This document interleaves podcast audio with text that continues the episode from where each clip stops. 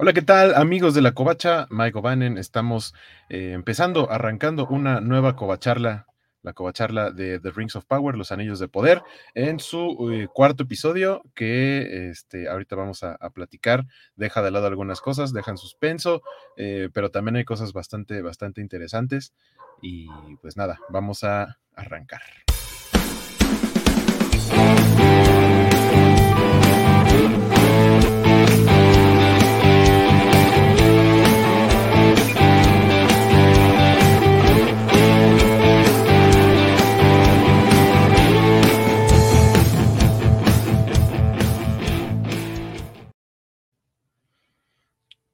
Bienvenidos, bienvenidas, bienvenidas. Yo soy Guaco y vamos a arrancar de una vez presentando a, mis compañeros, compañeras que cada domingo toman un cachito de su tarde para venir a platicar con todos ustedes y con todos nosotros.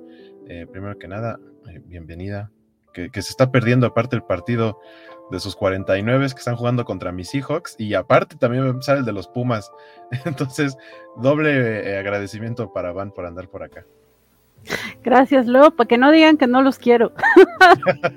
Porque sí, sí, si me están leyendo en Twitter, sí, yo estoy acá emocionada y todo por mis 49, pero hay que comentar este episodio que estuvo bonito. Digo, bonito ya es, redundante al hablar de esta serie, pero creo que se está poniendo interesante. Gracias por invitarme a Hueco y gracias a todos por vernos, por estar acá. gracias, Van. Eh, de este lado tenemos a... Era yo. Ah, hola, Mixley. Um, es que yo no pensé que me iba a hacer. Acabo de dar cuenta que se iban a jugar los Pumas hoy a las 5, ¿verdad?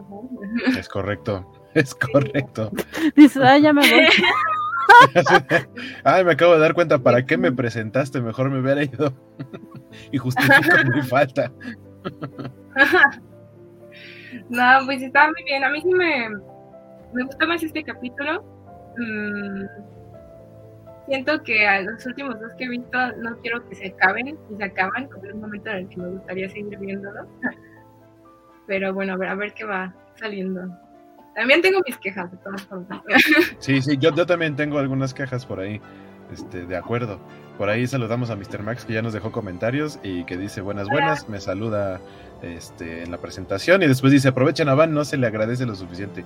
Hoy está haciendo el doble Ay, sacrificio gracias, de andar por acá. y, y Semixley también. Este, y de momento también este, eh, tenemos acá al buen. Hola chicos, ¿cómo están? Feliz domingo. Los domingos son felices, pero luego cuando ya se va acabando no es tan feliz porque pues, ahí viene el lunes. Pero es como Thanos, es inevitable. Sí, claro. sí, gran punto. Pero pues se hace más tranquila la tarde platicando acá con ustedes. Eh, eso, eso, así me gusta. También este, saludamos a, a, don Javier Saurio que dice saludos covachas y covachos. Muchas gracias por andar acá, Javier. Este, pues vámonos de una vez. Este, ¿quién? Ay, no, yo no. Van, cuéntanos qué te pareció el episodio. Uh, pues me gustó mucho, ya hablábamos tras bambalinas que eh, pareciera que se están dosificando las, las historias individuales eh, y en esta ocasión nos tocó que los pelosos descansaran. Entonces sí, creo que es una gran alternativa, me gusta, aunque de repente Ay, me está metiendo más dudas, digo, de eso se trata, ¿no? Para que se ponga interesante, me está metiendo más dudas sobre el hombre meteorito, ya, ya veremos eso, eh, sobre las teorías que tenía y las que tienen ustedes.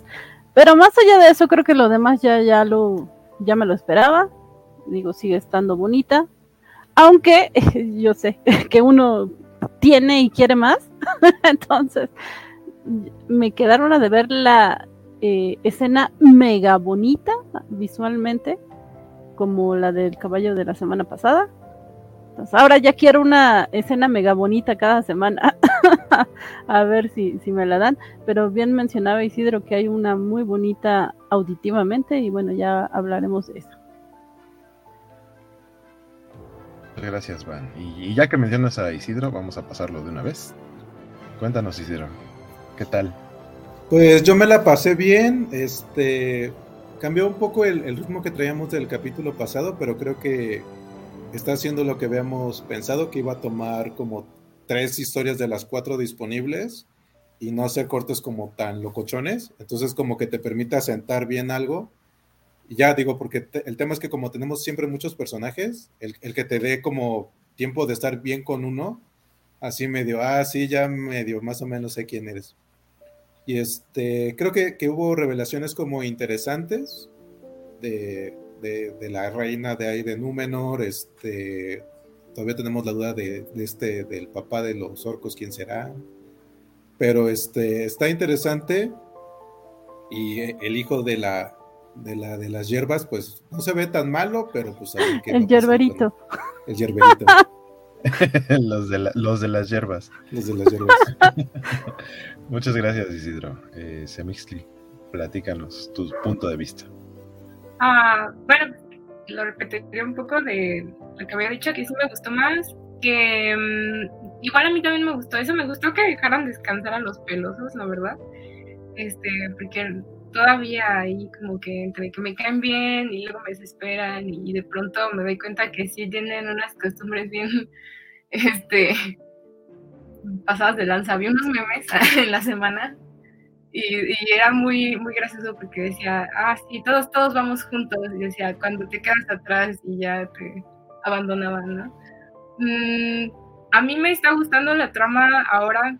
Antes no les había puesto tanto, o sea, tanto interés, pero me está gustando la de Bronwyn, Theo y Ada. Ada no, este. Ay, se me acaba el nombre de Arondir.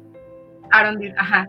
Eh, me gusta porque está salido como de, algún, otro lado, o sea, no era algo que estuviera antes, bueno, antes no existía, según yo. Y este y también creo que lo están llevando bien, o sea, me, me gusta que me caiga mal el, el disco, pero también me parece un personaje interesante, porque pues no, o sea, tiene motivos en algunas cosas eh, y Galadriel me está desesperando otra. Un poco. Y ya, eso es lo que voy a decir de esto. Muchas gracias, Emixley. Eh, sí, yo a grandes rasgos también lo disfruté mucho. Entiendo que la historia de los enanos, o más bien Elrond con los enanos y la de los pelosos, sean básicamente las intercambiables, porque las otras son como nuestro arco principal, que yo siento que van a terminar siendo un mismo hilo o una misma línea, y las otras dos van a tardar un poquito más a lo mejor en, integrarse. Eh, sí, me gustó ver el, el, avance en la historia de los enanos, de la amistad entre Elrond y Durin. Este por ahí hay como dos, tres detallitos que ahorita platicaremos. También hay un comentario que nos dejaron que me parece muy interesante, este, que, que yo tengo una duda y ustedes y el chat me sabrán este, resolver. Eh, pero bueno, en general me gustó, me gustó mucho cómo cierra. Aparte creo que creo que los episodios en general, pero sobre todo este ha tenido un gran cierre porque cierra como muy emocionante y es de ah, ya se acabó, maldita sea. Entonces, bien ahí en la edición y la dirección de saber en qué momento terminar el capítulo para dejarte eh, con ganas de, de, un poco más. Y pues vámonos inmediatamente con...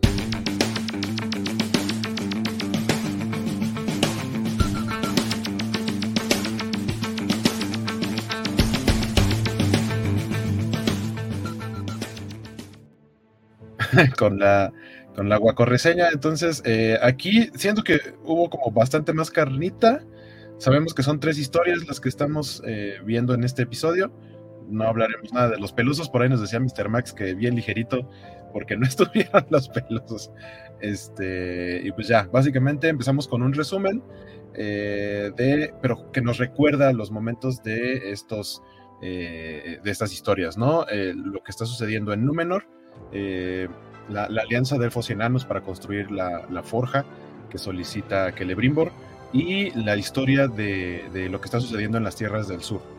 Eh, después empezamos el episodio con una escena que, parece como que nos están platicando un poquito de, la personalidad de Miriel cuando eh, descubrimos que es un sueño, ¿no? Porque de pronto ahí, aparte muy, muy, este, muy patrio, ¿no? Muy de septiembre en México, así, ah, caray, está temblando y pues no nada más es un temblor, llega una gran ola y se los carga a, todos eh, en esta sala como de maternidad y, lo que vemos es que es como un sueño porque eh, Miriel tiene, ya, ya vimos cómo es que tiene visiones del futuro este, y ella sabe, está todo el tiempo a la defensiva porque sabe que está en peligro Númenor como tal. Ella eh, ha visto la caída de Númenor y lo que está tratando es de, evitarla y es por eso que siempre la hemos visto así como toda a la defensiva y como molesta y, demás.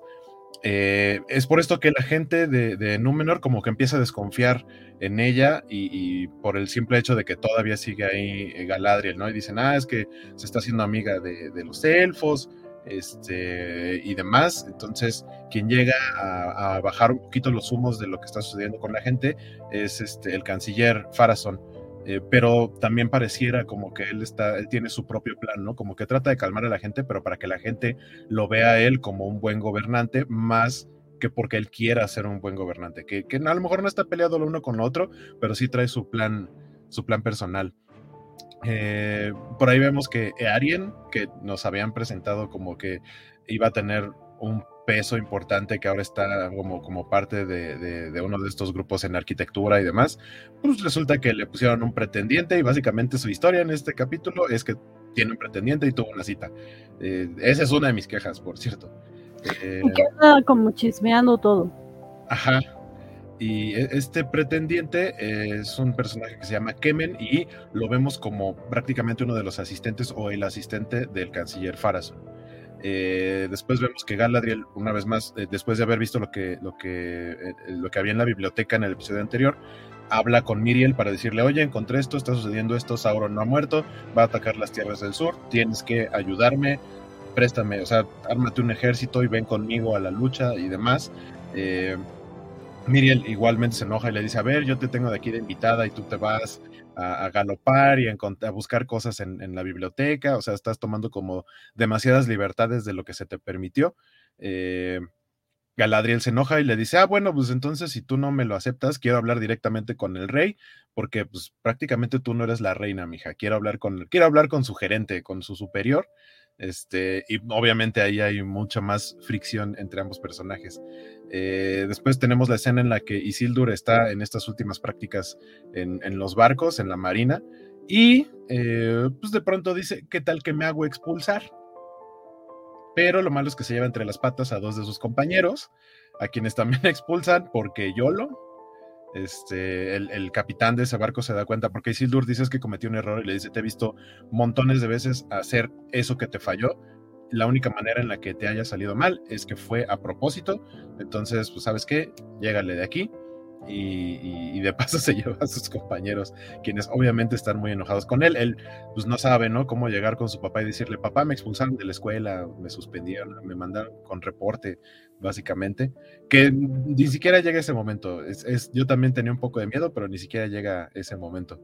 Eh, Después, ah, después vamos a, la escena en donde finalmente Arondir es llevado con Adar y, Adar llega a platicar con él. Y sí, o sea, lo que habíamos platicado por ahí nos, nos decía justamente Dante Romero en su, en su comentario de hace rato que confirmamos que, que eh, Adar es pues básicamente este eslabón entre elfos y orcos. Es un elfo caído que fue torturado y demás y ahora está del lado de los malos, del lado del enemigo, habla con él y, como que no le explica muy bien. Yo creía haber escuchado que le había dicho su nombre original, el de Elfo, pero creo que no. Este, y nada más habla con él y le dice, ¿sabes qué? Te voy a dejar vivir, lo que te han dicho muchas mentiras, pero pues, lo único que, para lo único que te voy a dejar vivo es que quiero que le lleves a ese grupo de humanos que huyeron de su pueblito, les vas a llevar un mensaje y, ya, y se acabó, ¿no? Y ahí vemos que pues, ya lo deja vivo. Eh, ah, bueno, tenemos una secuencia antes de que platique con Arondir, en donde Adar llega y ve a este eh, orco que está muriendo y, sí le habla, ¿no? Es como una especie de despedida a un, hijo, por eso es que lo llaman padre. Y, como por eh, para que no esté sufriendo, él le da el, remate para que ya muera y no esté nada más ahí desangrándose. Vemos que le quitan un peto, que es el mismo tipo de armadura que llevaba Arondir. Mi duda es si el orco se puso la armadura que era de Arondir o si era un orco que traía una armadura, o sea, pudo haber sido un elfo del tipo como de Arondir, eh, que todavía portaba esa armadura y simplemente fue transformado. Mi punto de vista es que era la armadura de Arondir y, cuando le quitan todas sus pertenencias, el orco se la había puesto, pero vemos que se la quitan tal cual el, el, peto. Eh, ah, bueno, vemos ahora que los humanos que huyeron de su pueblito llegan a la torre vigía donde estaban antes los elfos, incluido Arondir. Eh, y pues ya no están un poco como a salvo, pero al mismo tiempo no, porque resulta que no tienen víveres, no tienen para darle de comer a tanta gente más que como cinco papas. Y, pues dicen, ¿qué hacemos? Porque, o sea, tampoco es como que puedan salir demasiado. Los orcos se han encargado de que todos los animales de cerca de ahí eh, o se los han comido o los han dejado totalmente podridos, entonces no se pueden consumir. Eh, Tío, eh, que a mí me parece muy odioso, y, este, y a la mayoría, tiene una idea, dice, oigan, ¿por qué no hacemos un grupo para regresar al pueblo y pues tratar de ahí antes de que salga, antes de que anochezca, sacar lo que se pueda de víveres y traernoslo para acá. Eh, obviamente Bronwyn, su mamá, por protección, le dice, tú estás loco, no se va a hacer, es demasiado peligroso exponer no nada más a ti, sino a la gente que vaya. Eh, entonces, este, eh, finalmente, él decide irse con uno de sus amigos que se llama Rowan y este y vemos que, que, llegan cuando todavía es de día, logran sacar una carretilla con bastantes víveres, pero pues tío como que quiere todavía más. Pasan por la taberna y dice, oye, pues es que en la taberna seguramente hay cosas que nos puedan servir. Rowan le dice, Nel, este, esto es muy peligroso, mejor ya a tío le vale. Se mete a la taberna y por un saco como de arroz o algo así, pues resulta que le cae un orco, aparte empieza a nublarse, empieza como a oscurecer. Rowan dice, patitas, ¿para qué las quiero? Y se va corriendo con la carreta y abandona a Tío. Y Tío se queda ahí atrapado eh, oscurece y ahora resulta que está pues prácticamente rodeados de orcos y cuando se trata de defender porque todo el tiempo trae la empuñadura de esta espada que cuando como que toca o absorbe algo de sangre se forma de nuevo la hoja de la espada eh, lo ve el orco y dice, ah, este, tú tienes la empuñadura, ¿no? Que, es algo importante, que a fin de cuentas le deja una cicatriz que es como la marca de, Sauron, y, y, lo empiezan a buscar, o sea, incluso se termina escondiendo en, en, el, en un pozo, y lo andan busca y busca y busca y nomás no lo hallan y él trata ya muy en la noche, trata como de escapar, al final lo, logra atrapar un, eh, un, orco y cuando está a punto de rematarlo, pues vemos que llega heroicamente Arondir, lo salva y lo protege para que puedan huir y que se pueda reencontrar con Bronwyn porque eh, cuando huye Rowan y llega a la torre de vigilancia con la carretilla, le dice, oye, ¿y dónde está mi hijo? Yo creí que venía atrás de mí y obviamente se había quedado ahí en el pueblito, entonces Bronwyn va, sale corriendo en busca de su hijo y finalmente lo... Ya cuando... Es, ese sí creo que fue muy momento Señor de los Anillos porque hemos visto persecuciones de este tipo.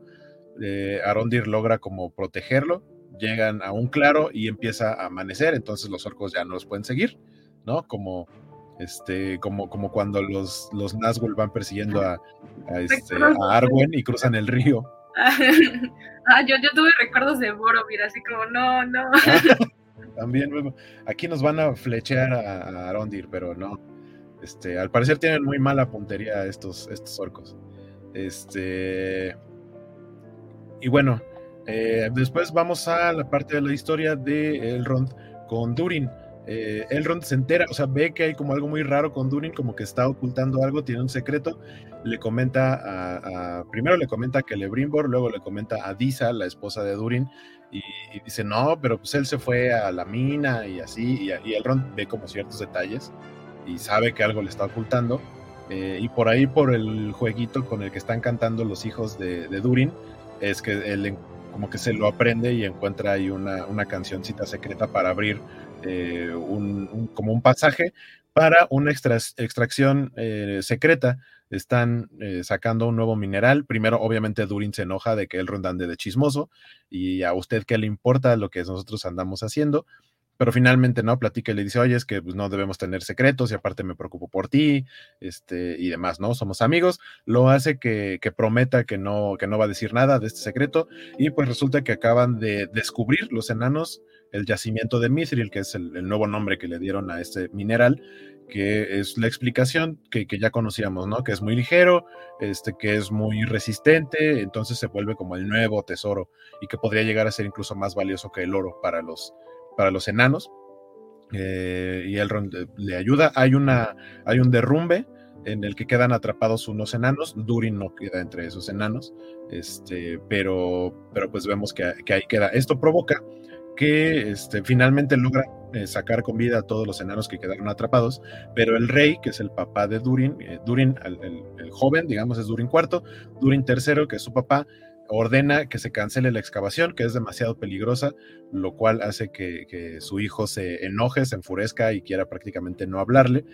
Eh, y Elrond le da una, una charla, ¿no? De así de, oye, a ver, estás como muy este, estás muy enojado y yo te voy a dar mi punto de vista de, qué pasa con mi papá. O sea, mi papá ya no está, ya, yo ya no tengo chance de hablar con él y no sabes lo que daría por volver a platicar con él. Entonces, mejor cálmate tantito y piensa que lo está haciendo por tu bien y porque te quiere y demás, ¿no? Esa es una escena como muy, muy tierna, muy, muy este, este, eh, eh, tranquilizadora. Y eh, sí, finalmente Durin va a hablar con su papá y ya como que todo se, se arregla. después regresamos a Númenor, en donde vemos, como les decía, que Arien tuvo una cita con este tipo que era muy insistente, por ahí mostró sus dotes de ligue en dos, en dos frases, Arien le sacó una sonrisa a Arien y una cita. Y miren, qué, qué, listillo. Eh, va a visitar a Holbrand, quien le empieza como a platicar un poquito, dice, oye, es que está siendo demasiado agresiva, tienes que ser más mediadora, conciliadora, como escuchar lo que te está diciendo y tratar de sí le habla de controlar, le dice, cuando tú haces, los escuchas, vas a llegar a un punto en el que los vas a poder tener en tu mano y poder controlarlos para poder obtener lo que tú quieres. Eh, entonces, de ahí llega eh, el canciller Farason a tratar de, apresar a, Galadriel y a decirle, óigame, ya mañana temprano usted se va en su barco, ya no quiero que ande dando más problemas. Eh, se logra zafar de ahí y huye porque ahora lo que quiere decir a la mala a la torre donde está el rey, llega para decirme, decirle al rey así de, oiga, me quiero hablar con usted para que me ayude porque su hija no entiende. Y lo que vemos que está el rey postrado ya prácticamente en sus últimos suspiros en la cama, ya no, ya no reacciona casi a nada, de hecho tal cual piensa que, la que está ahí es su hija, que sí, vemos que Miriel está ahí, estaba esperando a, a, Galadriel y empieza a platicar con ella y le dice, es por esto que, que no se puede hablar con el rey, o sea, el rey tiene mucho tiempo que ya no es el rey, o sea, no, tiene poder de, ya, no puede caminar, o sea, está postrado tal, cual en la, en la cama y le muestra el elemento que hace que, que Miriel tenga todo este miedo, que es un palantir, que si vieron las películas del Señor de los Anillos saben que es esta piedra, eh, una de, las varias piedras que son como de visión eh, que tenía Saruman pero que a final de cuentas, dependiendo la visión que se tenga, que Saruman tenía una conexión directa con Sauron, por eso es que se terminó corrompiendo y se volvió malo. Y en este caso, este, eh, Miriel dice que este Palantir es diferente, que lo que hace es que le muestra el futuro, y ella lo que ha visto es la caída de Númenor, y la misma Galadriel lo ve, y digamos que ahí ya entiende el, miedo que tiene Miriel hacia poder, hacia querer que su pueblo se involucre en otras cosas, ¿no? dice, no, yo lo que quiero es justamente evitar la caída de Númenor, con todo y eso se le vuelve a negar a Galadriel y dice, no, este, por favor entiende, mejor ya mañana temprano te vas en tu barco y, San se acabó. Galadriel dice, bueno, pues ya hice todos mis intentos, después de ver el Palantir como que lo entiende eh, un poco más. Eh, y ah, después regresamos con los de las tierras del sur. Este, ah, ah bueno, esa es la escena en la que, en la que recuperan a, a. Y al final vemos que eh, hay un viejo que no sé si es el que estaba en la cantina, eh, reconoce la marca en el brazo de tío y le dice, ah, tú, eres, el, tú eres el que se robó la, empuñadura de la espada y él, no, yo no sé de qué habla el señor. Sí, cómo no, y le enseña que él tiene la misma marca y, y, le dice, ah, mira, esta es la marca y eso va a ser algo muy importante y has oído hablar, has oído hablar de cierto personaje y ya no le menciona el nombre de Sauron, tío se espanta y le dice, bueno, ahorita estás como muy sorprendido, pero este, más adelante vas a ver que va a venir el Señor a liberarnos y no sé, ahí parece como loquito, pero pues el Señor está enterado también, por ahí podría ser eh, una de las entradas a, de Sauron hacia esta parte de las tierras del sur. Eh, finalmente Arondir habla con Bronwyn y le dice este, que Adar les mandó un mensaje, le dice cuál es el mensaje, que les perdona la vida a todo el pueblo siempre y cuando renuncien a sus derechos sobre esas tierras y eh, se, rindan, o sea, que, sean fieles, eh, leales a Adar. y, Bronwyn dice, y si no queremos, este, pues, de todos modos él viene para acá con sus fuerzas, entonces o sea, les va a perdonar la vida y si no quieren, pues, se los van a, echar a todos. Eh, y ya regresamos al cierre del episodio en donde vemos que Galadriel finalmente escoltada por el Endil ya va a tomar ahí su lanchita para llegar al barco que la lleve a, Tierra Media. Eh, y justo cuando se está ya yendo, el, árbol que tienen ahí en número empieza a soltar hojas, que es lo que se interpreta como que eh, son las lágrimas de los Valar y que les están dando una eh, una señal de que está tomando una decisión incorrecta y basado en eso, Miriel eh, cambia su decisión y se muestra en una audiencia ante el pueblo y dice, ¿saben qué? Eh, tenemos que ayudarla, así que se van a ir unos barcos en 10 días. Yo voy a escoltar a la, elfa, a la Tierra Media, y estoy solicitando voluntarios que nos vayan a acompañar. Y tanto ella como, como el Endil ante el pueblo solicitan justamente esto. Eh, los primeros que se, montan al barco son los amigos de, Isildur, el mismo Isildur, porque pues si ya no tiene escuela, dice, pues ¿qué hago? no Me, me pongo a chambear. Entonces alza la mano, también se va como voluntario y mucha gente le compra el discurso a tanto a Elendil como a Miriel y vemos que hay muchos, muchos voluntarios. Entonces Galadriel ya prácticamente tiene lo que quería, que era juntar una buena cantidad de personas que les ayudaran para ir a Tierra Media y tratar de defender las tierras del sur, porque sabe que es ahí donde están Sauron. Y ya, básicamente ahí termina el episodio, que me insisto, es un final que a mí me gustó bastante. Y, y ya, ahí acabamos con la, con la Guaco reseña. Este. ¿Alguien que me quiera comentar algo en específico? Si, tienen como ahí un comentario de, lo que, de lo que se mencionó. ¿No? ¿Nadie? Sí, este.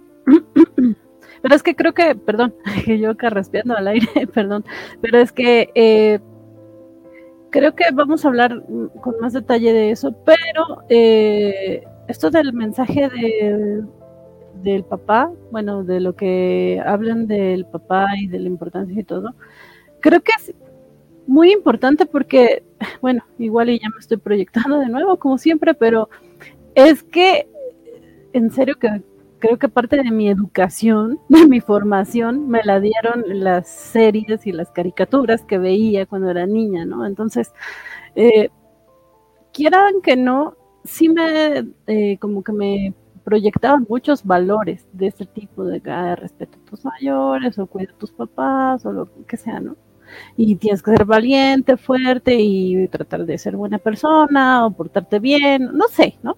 Eh, ayudar a los demás y eso y de repente siento que como que se ha caído en esta cuestión de, no, la tele no es para educar y, y nosotros sabemos bien lo que hacemos y son discursos cursis y demás y como que ya no se mencionan tan seguido.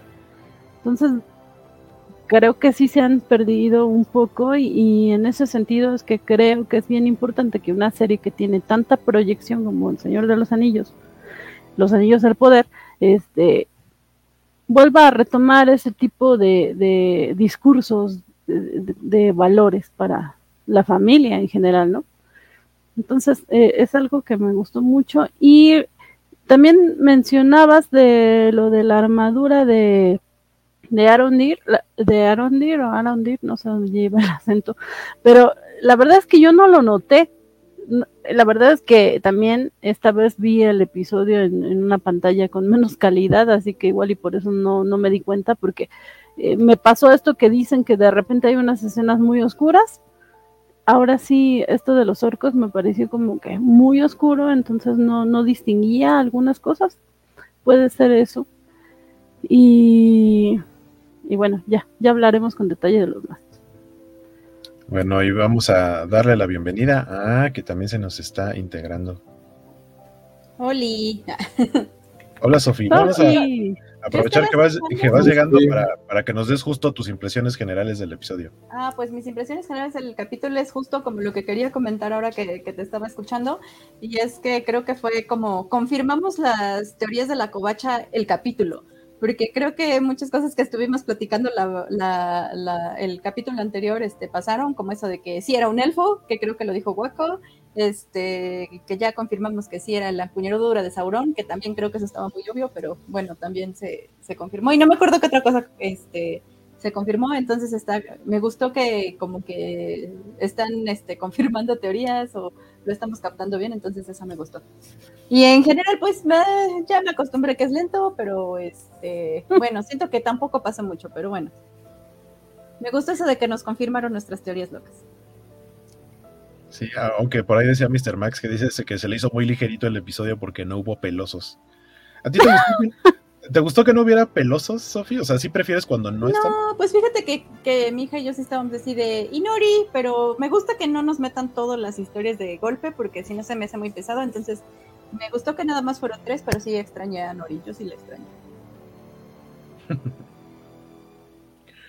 bueno, vamos a. Vamos ahora sí que, que por, por, por partes. Eh, me gustaría empezar con la historia, o sea, con la parte del arco de Númenor, que es nuestra, nuestra historia principal, es la que no vamos a dejar de ver cada semana, la historia de, Galadriel, eh, con Holbrand, con Isildur, con Miriel y lo que se vaya acumulando. Eh, y, y, lo que mencionaban ahorita que decían que les desespera Galadriel. A mí ya no me desespera tanto porque creo que entiendo sus motivos de por qué es tan necia. Eh, ¿Qué nos quieres decir, Semixli? Yo vi que tenías ganas de decirnos algo. No, nada, dije, sí, sí se entiende por qué es tan necia.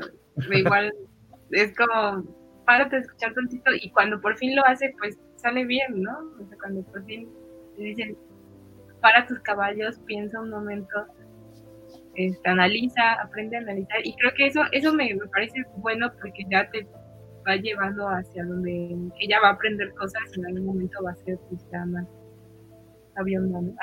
no sé cuál es la palabra, pero se, ve hacia dónde va, ¿no? Pero igual a mí me desespera un poco que de pronto no para escuchar, ¿no? Pero, pero es muy personal, creo. Dice, Jorge, lo saludo velozmente, saludamos velozmente. Velozmente. ya. Este, bueno, no sé que Isidro ahorita no ha hablado, entonces después de Isidro me, me explayo yo. Eh, de número me, me gustó la parte de la historia. Me gusta que nos aterricen pues a la reina, que no es solamente como necia por necedad, sino porque aparte la ponen en una posición difícil, ¿no? Porque dices que o sea, sí, mi papá hacía esto, pero luego la gente se puso como loquilla, que ya nos dimos cuenta que son como los del pueblo de la doctora Queen. A la primera de cambio, a la primera de cambio otra vez, aquí ya de, hey, sí, vamos a derrocarle. Yo como, guante, no se han hecho ni nada. Y, me gustó, y ya me di cuenta que a este pueblo los convencemos con rondas de cosas. Cuando hay un tema es, ven, vendes rondas de cosas y ya todos se calman tantito. Entonces, e, esa parte fue la, la que me gustó. Obviamente también me gusta esa parte, de, como comentaba esta Semixly, que es como de, digo, lo que nos tiene que, luego se nos olvida, ¿no? Que es como, para poder hablar hay que primero también escuchar qué es lo que la otra persona quiere, porque en el momento que tú le dices a la otra como de, tú no vales nada que hablar con tu papá, si es como, pues claro que te voy a mandar a freír espárragos. No porque tengas la razón, eso es suficiente para que las personas vayan como a confiar en ti, ¿no? O, decirte, ah, sí, órale, vas. Entonces, este, e, eso, eso me gusta, porque igual, yo siempre cuando veo este tipo de situaciones que a lo mejor le hemos visto en otro programa, es que para muchas personas, su primer acercamiento a ciertos arcos de la literatura o de la narrativa es, va a ser este programa, ¿no? Entonces, que tengas un personaje que sea como el Maverick, que es como decir, pero tienes que aprender a trabajar en equipo, bla, bla, bla, bla, bla.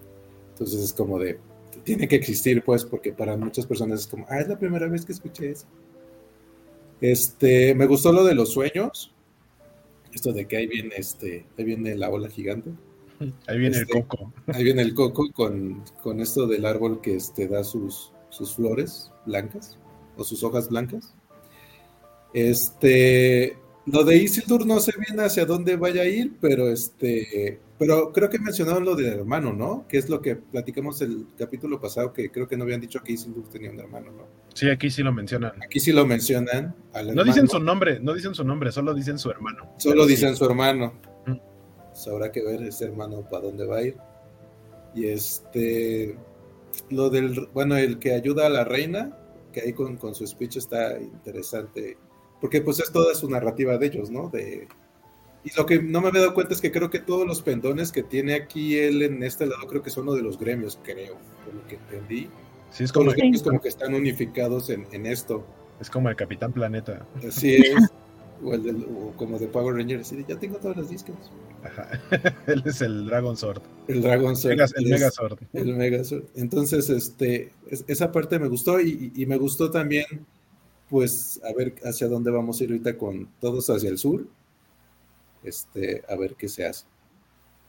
Entonces, eh, eh, a, a, grandes rasgos es, es, eso. Y me gustan las interacciones, pues, que ya los personajes están haciendo. Lo de la hija, sí, ese sí sentí, no sentí hacia dónde va a ir o qué va a hacer. Esa sí fue la única que sí me quedé como, ah, bueno, o sea, qué bueno que nos enseñan que hace cosas, pero sus cosas no sé hacia dónde van a ir. Y pues lo que platicábamos al principio, ¿no? Los dos cuates que también se los llevan cuando corren a Isildur, este, me cayeron bien así como de, sí, nosotros nos vamos a unir acá a este relajo. Entonces, este, espero más de ellos. Creo que, que, que funciona bien ese par. Sí, es una buena interacción entre los hermanos. sí, estoy al frente. Eh, sí, bueno, eh, de nuevo, Galadriel no termina de conquistarme y no termina de convencerme porque yo honestamente traté de entenderla eh, en los términos en que ustedes me la plantearon, de que sí, bueno, pues esta vez como que el principio aquí nos están mostrando cómo aprendió a ser la que conocimos después y está madurando y la ajá, sí. Lo que no me está gustando nada es que además de que se sigue eh, portando como arrogante, odiosa e, inflexible, que puede entender todo esto que dijeron en los primeros episodios de por qué lo hace. Lo que no me está gustando nada es que pareciera que le ponen al hombre pensante para que le caiga el 20. O sea, es, a ver, sígale, Adriel, eres caprichosa, no escuchas y esto, pero mira, te ponemos a Holbrand el inteligente, a Holbrand el sabio, para que te ubique y tú sin chistar te quedas callada y dices, sí, tienes razón, claro, por supuesto, o sea, y no nada más a ella, sino que también nos están por, eh, mostrando a Miriam eh, con un tono parecido, o sea, es ella eh, sabe probablemente que es lo correcto, pero en su capricho de no, yo creo que es esto y me voy a morir en mi caballo, este, voy a, voy a hacer lo que, lo que yo pienso que es. Y después, chin, ¿qué crees? A lo mejor te equivocaste porque están cayendo los petalitos. Sí, sí, sí, pero no importa porque yo soy la reina y no sé qué. Pareciera que después ya tomas su decisión y, y al final del episodio me pareció muy, muy bonito que todo el pueblo la apoyara. Yo la verdad, para como la estaban eh, presentando, dije, no, se le van a voltear y se van a ir con el, el segundo que no es regente, porque ella es la regente, no me acuerdo. Canciller Farazón. Con, el, con Farazón, sí. Eh, yo pensé que se iban a ir, se le iban a voltear y se iban a ir con él. Me gustó que no, que dijeran, sale va, yo también voy a apoyar a mi reina porque es realmente a lo que van, o sea, ellos siguen sin, sin querer a Galadriel, pero van a apoyarla a ella, digo, eso está muy bonito. Pero también de nuevo, acá la hija, la hija esta Erin, que qué bonito nombre. eh, yo sigo teniendo la esperanza de que van a hacer con ella algo más, eh, porque esto de que nada más la ponen escuchando y eso, es así como de, en serio que si nada más vas a hacer eso, entonces ¿para qué creaste el personaje? Yo creo que eventualmente va a ser como el punto de inflexión para unir a los hermanos o para vengar o no sé, alguna o como estamos viendo que ella e Isildur tienen una gran relación y ella como que constantemente lo está aconsejando, yo espero que eventualmente ella sea como que la motivación para que él entienda y, llegue a ser el Isildur que después conocemos. Pero hasta ahorita sí me está quedando de ver su, su historia. Y eh, de Isildur, que Semix le preguntaba la semana pasada, o bueno, comentaba la semana pasada de que constantemente él escuchaba que el mar lo llamaba, o, había una voz en el barco que lo llamaba. Bueno, acá lo volvemos a escuchar. Eh, en, el, en, la primera ocasión en que apareció, eh, tampoco me quedaba muy claro qué era. Creo que en esta lo explican mejor. según yo entendí, no sé, a lo mejor me equivoco, ustedes me podrán ampliar la, la, respuesta, pero lo que yo entiendo es que él no quiere estar en el barco no porque no le guste navegar, sino porque él cree que tiene que ir al este, me parece, que es a donde el hermano decía que debían ir. Entonces, mientras estaba allá, como que siempre oía esa voz que lo llamaba justo a ir a esas tierras, que es a donde el papá no quiere que vayan. Entonces digo, bueno, creo que eso ya tiene sentido, está bien, ya veremos eh, cómo evoluciona la, relación de estos hermanos. Y de eh, Holbrand, sí ya no tengo idea de quién es. Porque yo decía, es Auron. Y ahora sí digo, ah, no, el hombre meteorito es Sauron. Entonces, ya tengo mis teorías mezcladas y eso me gusta porque ya no sé bien a dónde va. Entonces, ya veremos qué teorías tienen ustedes y ya, me callo otros cinco minutos. Rápidamente saludamos a Arthur que nos deja una pregunta interesante. ¿Creen que la hermana de Isildur sea quien diseñe la ciudad de Minas Tirith? Eh, sería algo muy interesante, me gustaría mucho. Este, también, ahí aparte estaba, decimos hace rato Jorge, a Carlitos Parker que dice que nos pasa a saludar, que no ha visto el episodio y abrazo a toda la mesa. Este, por ahí nos dejaron un comentario, a José Jiménez no le está gustando la serie, es muy purista de Tolkien, pero como les mencioné en, capítulos anteriores, acá estamos hablando enteramente de la serie, no, no tenemos este, esto de que eh, está deshaciendo todo lo que hizo Tolkien, no, lo que hizo Tolkien, ahí está en los libros, si no te gusta la serie, nomás no la veas y ya, y, ya, este... Y eh, eh, Sofi, tiene cosas que decir. Dinos, Sofi. Yo, yo voy a defender a Galadriel siempre. Es nuestro feudo, no es cierto. Este, no, pero es que ahora que estabas diciendo como que le dijo al tipo que sí, dije yo, no, pero a mí me llama la atención porque dice así como que, ah, sí, voy a escuchar lo que tiene que decir, pero igual se escapa, entonces no le hace caso. A mí más bien me pasó como que vea, ¿para qué le hizo, para qué le dijo al otro que sí lo está escuchando si al final hace lo que ella quiere y se escapa, ¿no? Y el tipo le tiene que tapar porque le dice al otro, bueno, tal vez si sabes exactamente a dónde va, puedes dejarla ir, ¿no? Entonces, este, creo que me pasa un poco lo que dice Van, o sea, ya la verdad no sé qué papel va a jugar Holbrand, porque pues no, ya, ya no sé si es bueno o malo o qué. Este, y también me llama mucho la atención eh, con esta Miriel, que eh, decía yo, bueno, o sea, ella dice que no quiere tomar una decisión basada en el miedo, pero al final termina tomando una decisión basada en el miedo porque ve que se le caen las hojas así como de, upsi calupsi, entonces tal vez sí era como lo que estaba diciendo la otra, ¿no? Entonces, este, pues no entiendo como para qué se avienta todo un, un, ¿cómo se llama? Un discurso de que no quiere tomar decisiones basadas en el miedo y al final su decisión es pues porque teme la destrucción de, este, de su ciudad, entonces como que eso no me gustó. Y este, rápido de la hermana, también este, me, llama mucho la atención porque al final ella entra por fin al gremio este de los constructores, pero la pone, ella misma dice, no, nada más me están poniendo a fregar pisos y, servir copas. Entonces, este, yo creo que lo que yo supongo es que va a tener como que el papel de esto que dicen, de la inclusión forzada que dicen, este, de que se va a ganar su lugar como en el, en el, en el gremio, pues porque obviamente es, es mujer y pues ahorita le están haciendo hacer tareas de mujer, pero pues a lo mejor esta relación que está empezando con el tipo este que creo que es hijo de alguien importante, eh, y pues supongo que se va a ganar su lugar, eso sí, quién sabe para qué, este, como qué papel va a jugar, porque pues su hermano se va para el otro lado, eh, su papá se va a quedar, entonces pues ya, ya veremos qué, este, qué tiene que hacer. Y de Isildur, este, él decía que se quería ir al oeste, si era al oeste, y entonces de repente me, me pasaba que pensaba yo, ok, o sea, ya sé que nos han estado mostrando el, mapa, pero la verdad es que no sé qué queda al oeste.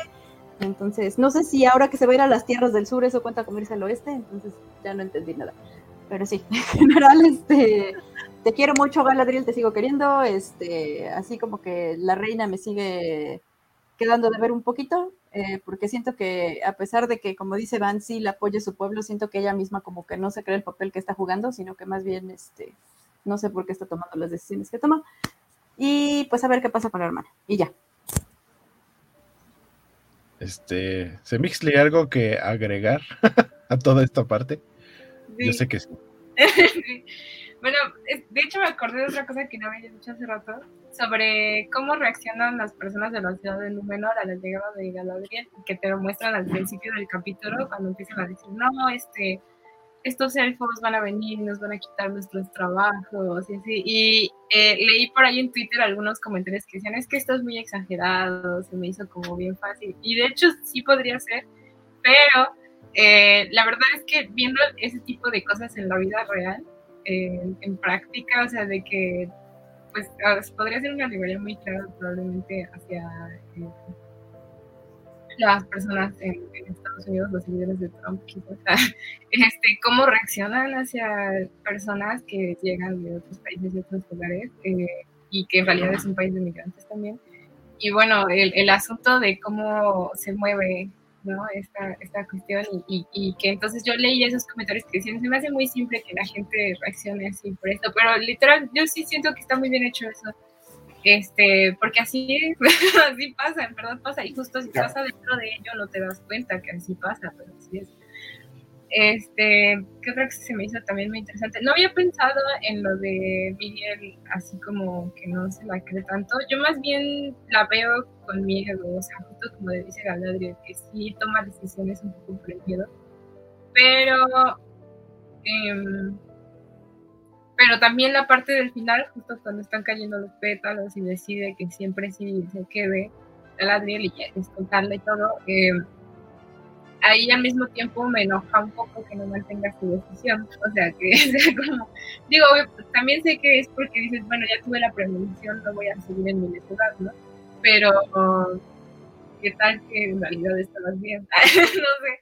Eh, y mm, de esta parte, ¿qué más? Ah, bueno, yo estaba comentando hace rato en el chat que a mí me parecía que eh, Earin, Earin, sí se me Earin, me confundo. Este, y este chico que es el hijo del canciller, si no me equivoco, eh, pues se están enamorando, ¿no? Y a mí se me hace que va a ser como una cuestión así de Romeo y Julieta, porque ella está del lado, pues podría estar más bien del lado de su papá y que su papá en cierta forma está apoyando a Galadriel y a los elfos, y, y, él está un poco del lado de que pues se mantenga el pueblo de número autónomo de los elfos, digamos. Pero no sé, igual nada más es como una teoría. ¿Quién sabe qué pase con ellos? Sí, sí creo que podría ir por ahí. Yo no, o sea, yo no me fijé si es su hijo, o sea, yo nada más lo vi como su asistente, su mano derecha o algo, porque se ve que va y lo busca en el mercadito, que aparte les decía que, que, que Farason lo que está haciendo, él, él va con la gente, y hace cosas tan sencillas como nomás ir a saludarlos, así de, ¿qué onda, compa? ¿Cómo estás? Al que está acá aplastando los pollos, este, al que está cortando las cebollas, ah, mucho gusto en ver, o sea, es muy cercano al pueblo. Sin embargo, no se muestra como una opinión contraria a la de la reina. Al revés, de hecho, lo que dice la reina, él lo soporta y es en gran parte que la gente reaccione positivo a lo que dice la reina. Eh, bueno, la reina, la gente, este, por, cómo él lo dice, porque incluso Miriel dice eh, que ya cambió de decisión y que ahora va a escoltar a, Galadriel y como que hay un momento de silencio y todos se quedan quietos y después Farason dice, ya la reina habló, los barcos salen en 10 días, respaldando su decisión y como que a partir de ahí es donde vemos que empieza a reaccionar la gente. No necesariamente porque eso sucede en dos lados, sucede donde están la reina y Farazón, pero también sucede donde solo está el Endil. Y ante el Endil también hay una respuesta de parte de los amigos de Isildur y después Isildur, ya toda la gente empieza a reaccionar. O sea, no es 100% eh, responsabilidad o a causa de, lo que dice Farazón, pero eh, no recuerdo si fue, porque ven que terminando los episodios les sale un tráiler muy cortito de lo que va a suceder en el que sigue. Creo que ahí, ahí, ahí es donde sale una escena en donde Farason dice que, digamos que su plan al ayudar a Galadriel es, terminando esto, los elfos nos van a obedecer a nosotros. Esa frase creo que la dice tal cual en el tráiler, que es de lo que vamos a ver en el, en el, siguiente episodio. Entonces, sí son un poco esas las, las ideas de, Farason y no tanto de, de Miriel. Yo tengo una duda aquí y no sé este, si se puede aclarar respecto a la serie o es por conocimiento del personaje, pero cuando, cuando eh, Galadriel está hablando con Holbrand, y le dice algo así de que eh, él, ella no tiene un ejército para ir a luchar. No me acuerdo si es a él al quien se lo dice o a, a Miriel, pero alguien le dice todavía no. O sea, como que ella ya sabe el futuro. En este momento ya sabemos que Galadriel sí tiene visiones del futuro o solamente lo está afirmando por su seguridad. Pero la visión que tiene Galadriel es por ver el Palantir. O sea. Sí, pero eso lo dice antes de verlo. Entonces, sí es. Lo podemos asumir como que ella ya lo trae porque ha estado en contacto con varios o solo es como por cuestión de seguridad en sí misma. Sí, yo creo que ese es más lo seguro. Yo, yo entiendo que más bien tiene que ver con que ella es la comandante de los ejércitos de no sé quién. O sea, eso fue lo que entendí. Ok.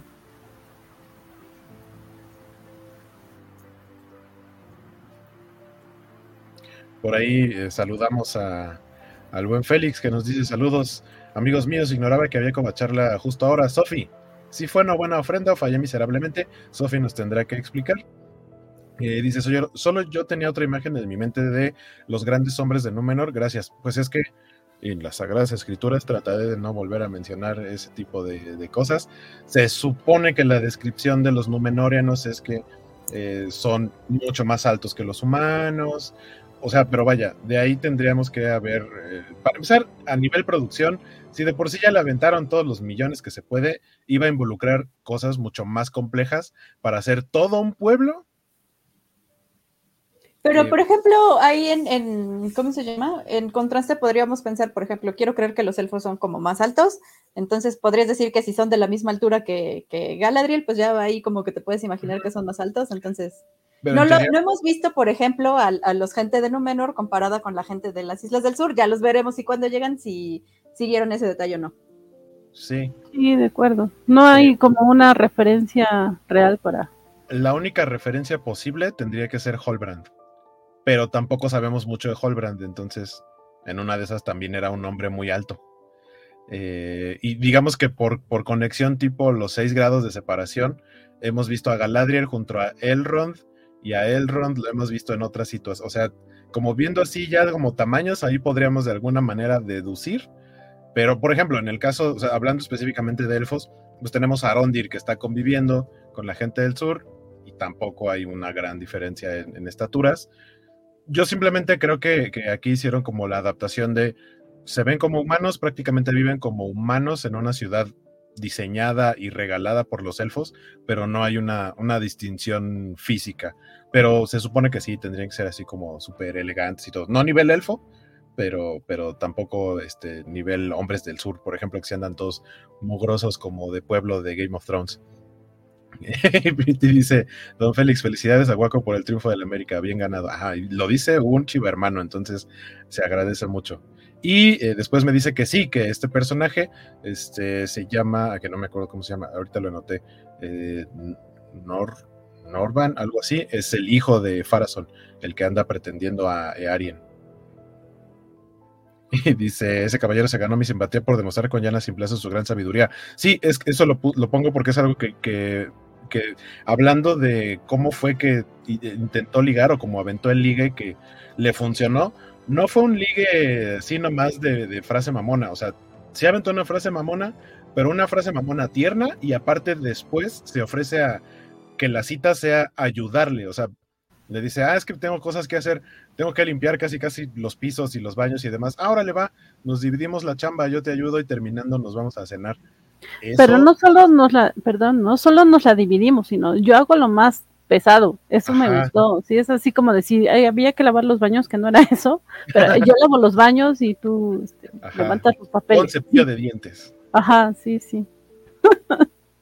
Eh, ah, bueno, y algo que, creo que nos ha faltado mencionar un poco, que me gustaría que me dijeran qué les pareció la presencia del Palantir, que por cierto, eh, no lo mencionan aquí, pero sí agradezco mucho que, que Prime Video tenga esta opción del X-Ray, que es cuando tocas la pantalla o le pones pausa y a quien esté en pantalla te dice el actor el nombre del personaje y en algunos momentos también te da como un breve párrafo de información sobre lo que está sucediendo, lo que hay ahí y demás. Y justamente hablan sobre el Palantir, eh, cuando le pones como pausa ahí.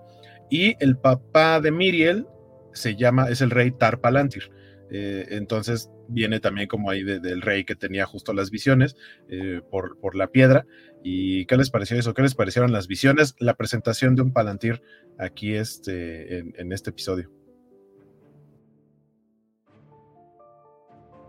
Yo nada más voy a decir que, ah, rapidísimo, que la, la visión me gustó porque es visualmente muy bonita cómo empiezan a caer los, los pétalos. Ya después sí está medio trágico que le caiga la, la ola encima, pero está muy bonito. Y el Palantir también me, pareció bonito, pero siento que, o sea, contrastándolo con el del Señor de los Anillos, que nada más como que empieza a ver visiones en la piedra, así como que sumergirse, como que me sacó de onda, pero este, me gustó. Eh, sí, o sea, estéticamente me gustó. Ya las veo más o menos. Sí, lo que se ve también padre es este, porque parece como que se cristaliza la imagen cuando lo toca ella. Porque ven que el otro era porque te andaba viendo luego Sauron. Este, entonces, este, me, gustó porque aparte de color se ve, es como entre azuloso espacial, así cósmico. Entonces, este, se ve padre, pero igual siempre está como que, como que lo cubren porque así como tú ves, te puede, algo, algo te puede ver. Entonces, este, eh, me gustó cómo está hecha toda esa escena. A mí también me remitió a ese, al de la, del Señor de los Anillos, bueno, porque es el mismo tipo, ¿no? Bueno, pero aquí le menciona que sí es diferente, ¿no? Que no sé diferente en qué sentido, quizás como que la visión era más intensa o que eh, no la iba a poder controlar, o no sé, alguna cuestión así. Este, porque al final siento que fue igual. eh, pero a mí me gustan las visiones, ambas, la del sueño y la del Palantir, por lo visual. Eh, de hecho, la del sueño me gusta mucho, que literal estaba viéndola y estaba pensando como, mira, déjate, enseñamos otra vez cuánto presupuesto gastamos para que veas cómo podemos destruir esto con agua, está muy bien. Este, y se veía muy bien, pero al mismo tiempo siento que si, o sea, si no existiera ese recurso de que pueden ver eh, este, este, posible futuro o así, pues no tendrían otra forma de resolver las... ay, se me acaba de la palabra. Los conflictos internos de los personajes respecto a qué hacer. Entonces siento que es un recurso que puede jugar un poco de arma de doble filo en ese sentido, porque pues justo da la sensación de que Miriam quizás no toma su decisión con determinación, sino por miedo o por este tipo de motivos, y no tanto porque diga, sí, debemos este, recuperar estas buenas costumbres, y por qué nada más cortamos los lazos sí, sino también hacemos esta cooperación. O sea, como llevarlo hacia otros lugares, pero bueno, también eso sería por otras cosas. Y para la serie supongo que funciona. pero sí me pregunto como qué sería o cómo sería el desarrollo del personaje si no tuvieran que depender de estas cosas. Lo que yo entendí de que este Palantir sea diferente a los otros es que este ve el futuro, porque por lo menos como lo explicaron en las películas de Tolkien, es que la conexión entre los Palantir es que mientras no estén tapados, porque por eso les ponen la como una cobijita, como una manta, una tela encima, para que, porque lo que se supone que hacen es que puedes, lo que en donde estén los otros Palantir, es lo que puede ver cada uno. O sea, es como pones la mano y ves eh, en dónde están y qué están viendo las otras piedras. O sea, es como un huequito aquí. Ah. Exacto, sí, como un vasito de esos que le ponías el hilito, así, algo así.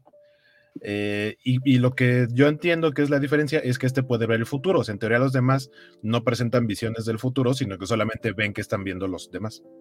Ajá, porque en el otro más bien ve lo que piensa que va a hacer Sauron, ¿no? O sea, lo que quiere hacer, lo que va a pensar. Que... Sí, como dice Sophie, le sirve de walkie-talkie con Sauron.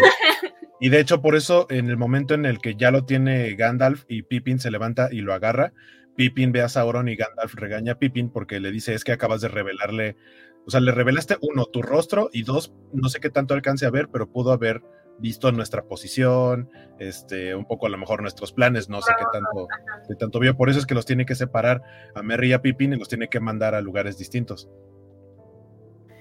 A mí eh, de este elemento me gustó justo la cuestión mágica. O sea, de repente, y sí es una cuestión muy básica de mi parte, eh, asocio fantasía con magia y como que quiero ver cosas bonitas y brillantes. Por eso es que esta serie me gusta mucho porque también ya hablamos eso, es muy brillante, tiene colores luminosos y demás.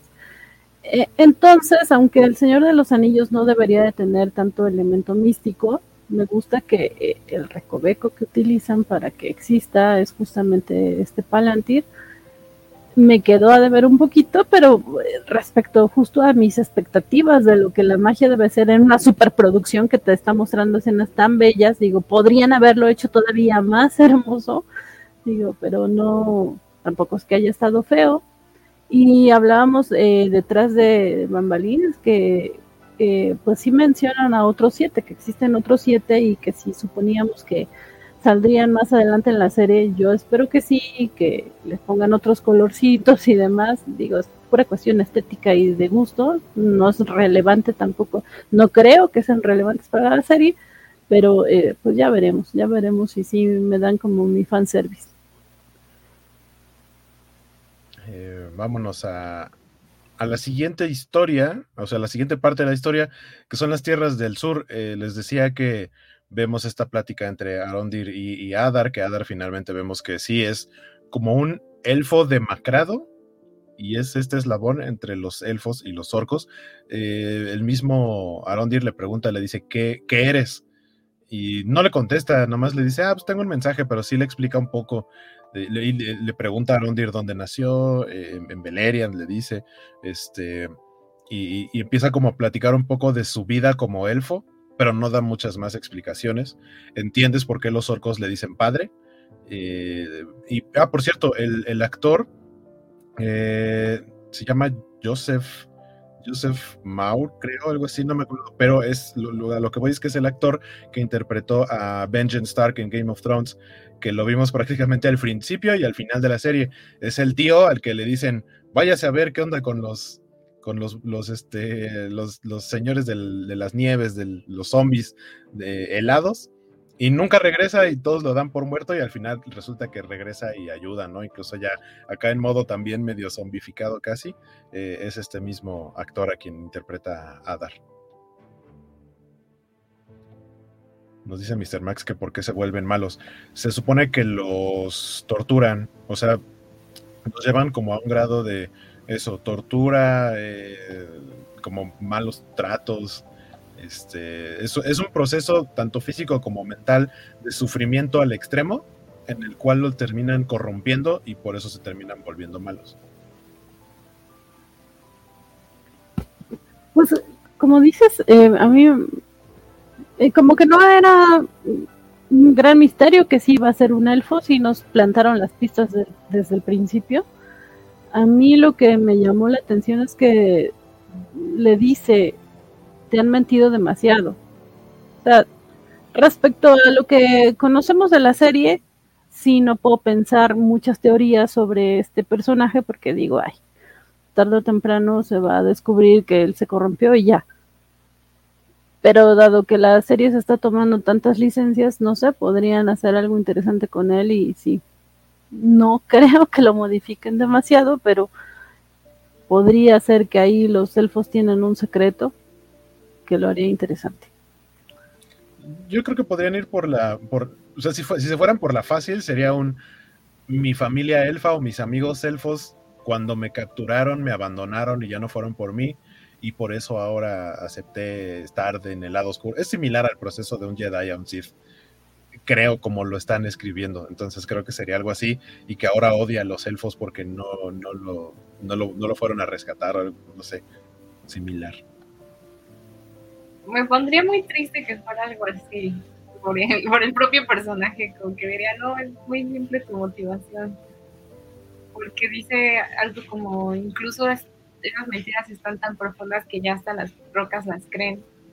Entonces no, yo siento que tendría que ser algo más fuerte todavía que eso. Sí.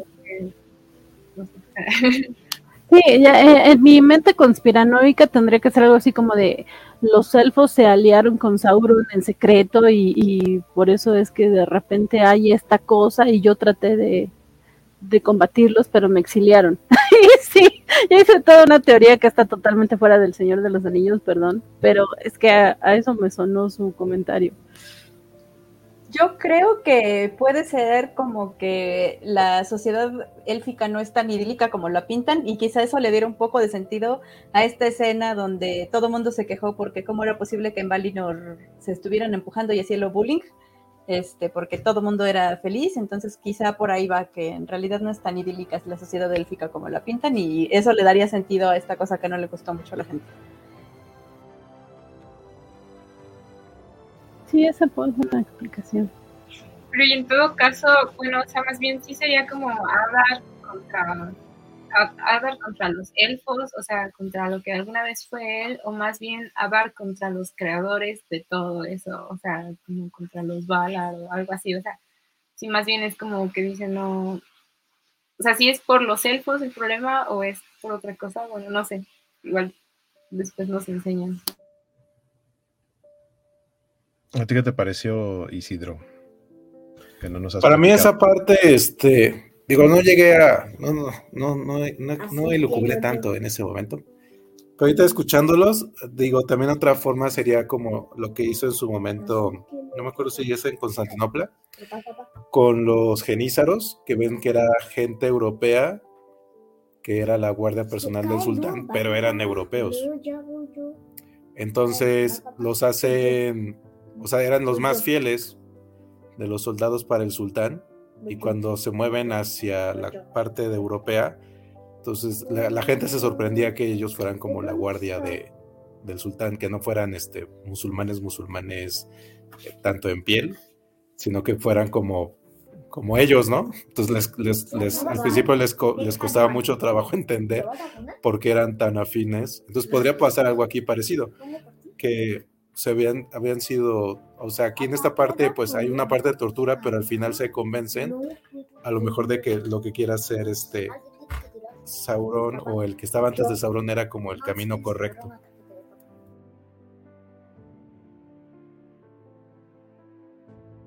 Entonces, ese sería mi pensamiento al respecto. Ajá, que, que es algo que ahorita nos, nos mencionaba Arturo en un comentario. El secreto es que Melkor no era tan malo a fin de cuentas, creo que eh, parte ponen, o sea, representan como la maldad nace de una buena intención, de querer hacer algo mejor. Eh, y, sí, creo que, creo que podría ir por ahí. Eh, cuéntenme cuál fue el personaje que más gordo les cayó y por qué tío. Obviamente, tío por necio. Aparte de que, o sea, ya me había caído mal desde que le habló mal a su mamá el primer capítulo, entonces ya me puse en modo señora y me cayó muy mal desde ahí pero este, aparte, o sea, ahí va, o sea, le están diciendo que no vaya a meterse a la casa, que ya mejor se regresan porque ya tienen suficientes cosas, y va y se mete y lo cachan los, los, este, los orquitos. Bueno, ya for the plot, porque digo yo que también creo que le hablaba mal a, a, su mamá de Arondir, entonces ahora yo creo que a lo mejor la lo va a tener en estima porque lo salvó, o a lo mejor es un mal agradecido y no. Y este, pues también porque pues, o sea, yo sí creo que se va a ver corrompido por este, por la empuñadura, sobre todo por lo que le dijo el, el, señor este, que por cierto también yo me quedé como confundida porque no entendí si le está confirmando que el señor que cae en el meteorito es, es Sauron o solamente como que estaba asociado que sí cayó el meteorito con que va a regresar Sauron. Eso sí, no lo entendí. Pero sí, me cayó es que muy juegan con esa parte. Ahí juegan con esa parte, por eso yo creo que le cambió a Van este, la idea, porque si te quedan así, y hasta lo hacen a propósito porque te dicen un objeto celeste y el chavo dice, ¡ah, el cometa! Y todo así de ta, ta, ta. Entonces, sí, aunque o sea, Teo, que desde el principio les dije que, que iba a ser como un personaje así como de no. Pero aquí e, esta vez no me cayó como tan mal en el sentido que fue como el de, pues sí, vamos por las cosas. O sea, tenía la solución que nadie quería tomar y tenía esta parte de la juventud locochona de, ya, yo creo que sí la podemos hacer. Obviamente el peor escondite de la historia de los programas de televisión, nadie me ve en el pozo. Que esa parte del escondite también estuvo bien extraña porque de repente sí es así de, eh, me pongo aquí, y aquí están enfrente los monos, o sea, nada, ¿quién te cree que no te vieron? No, no inventes. Por eso, pero te digo, y nadie metió un palo para ver, ¿no? O sea, nadie en un pozo donde cabe una persona, pero bueno, o sea, así sucede luego. Luego no son muy eficientes los orcos, luego son como los Stormtroopers. Ajá, justo es lo que iba a decir, que los orcos aquí están diseñados como Stormtroopers. Porque aparte, cuando van huyendo, cuando llega Arondir y los salva y se van, van o sea, pero una muy buena cantidad de orcos persiguiéndolos, todos disparándoles, y no hay una sola, o sea, solo hay una, un momento que es la, la que hiere a, a, Tío en la pierna y por eso no puede correr.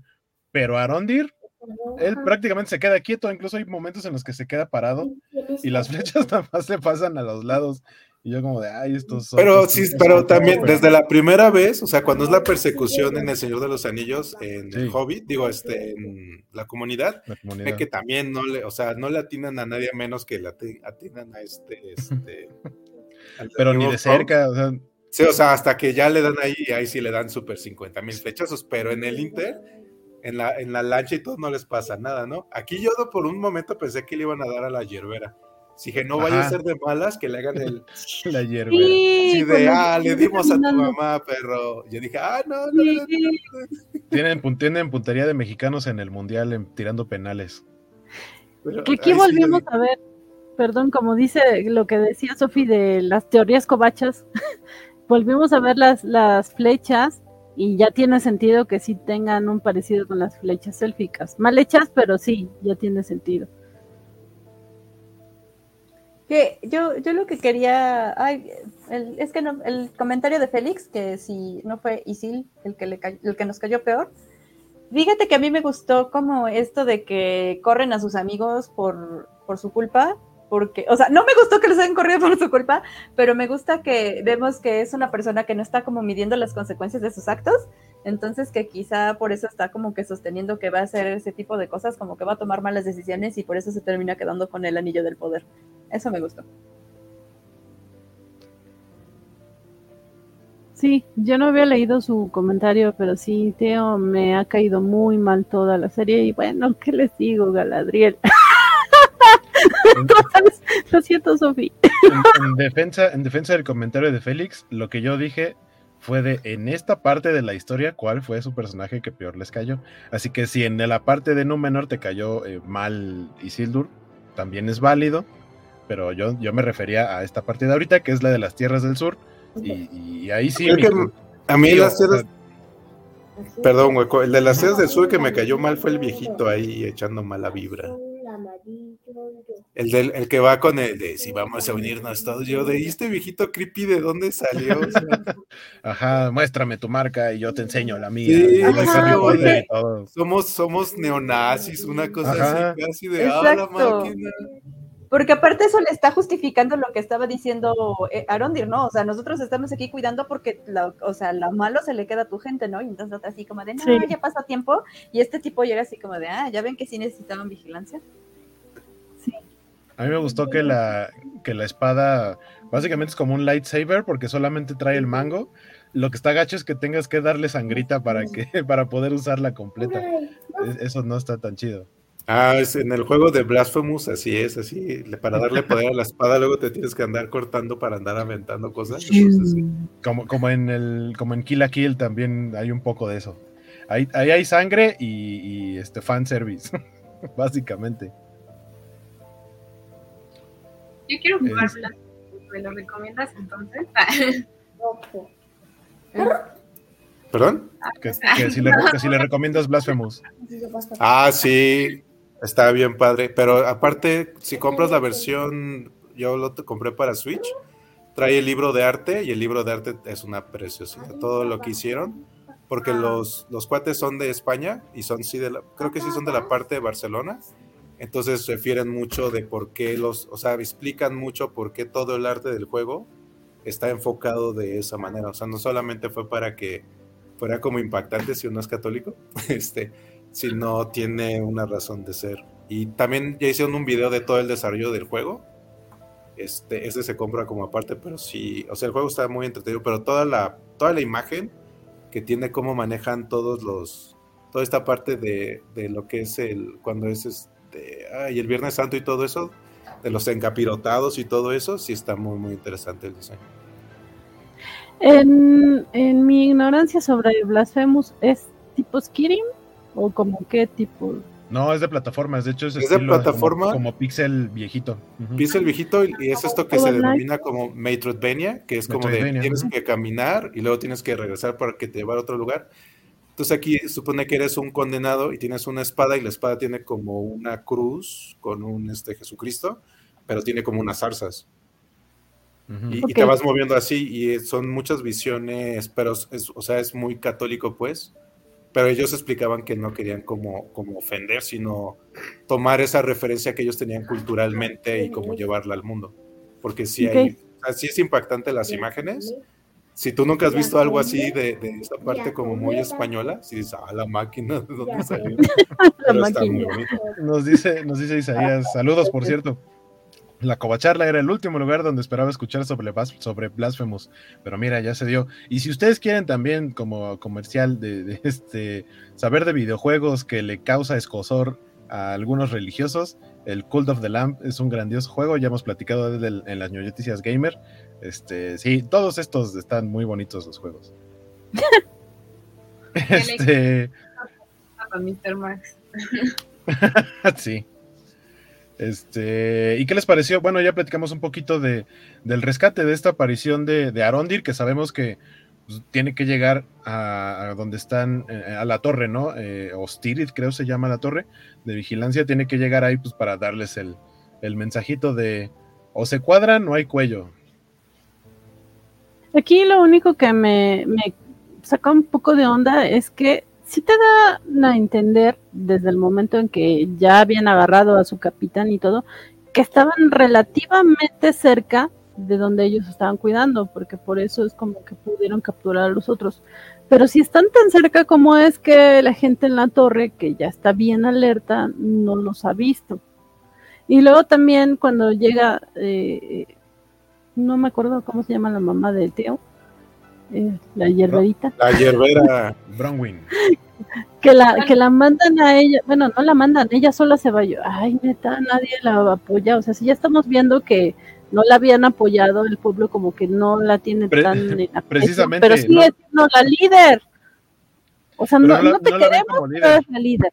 Pero no la ven como líder, o sea, ella los convenció cuando les llevó una cabeza de orco, pero no la ven como líder, fue como un, ah, bueno, está bien, ya nos convenciste y se fueron.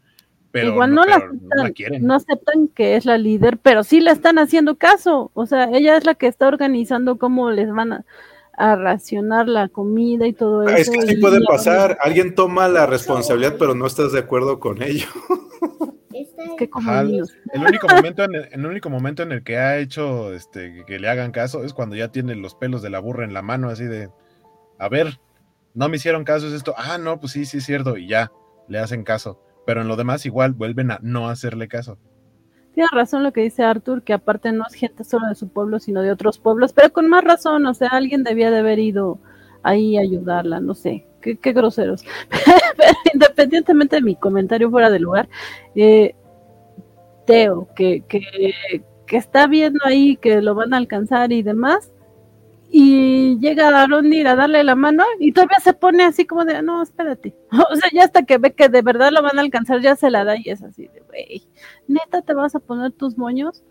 Pero bueno, está muy bien construido el personaje desde el punto de vista de que está hecho para que sea odioso y sí lo estoy odiando mucho. y ya.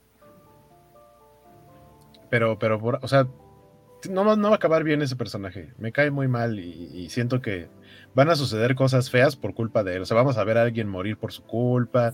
Ese tipo de cosas. Es ese personaje.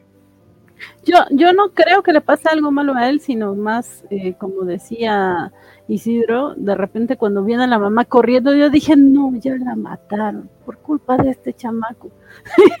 y luego yo dije, ah, bueno, a lo mejor la historia es que la matan y por eso tío y Eronir se hacen amigos para ayudar a la mamá. Bueno, por la mamá, pero no.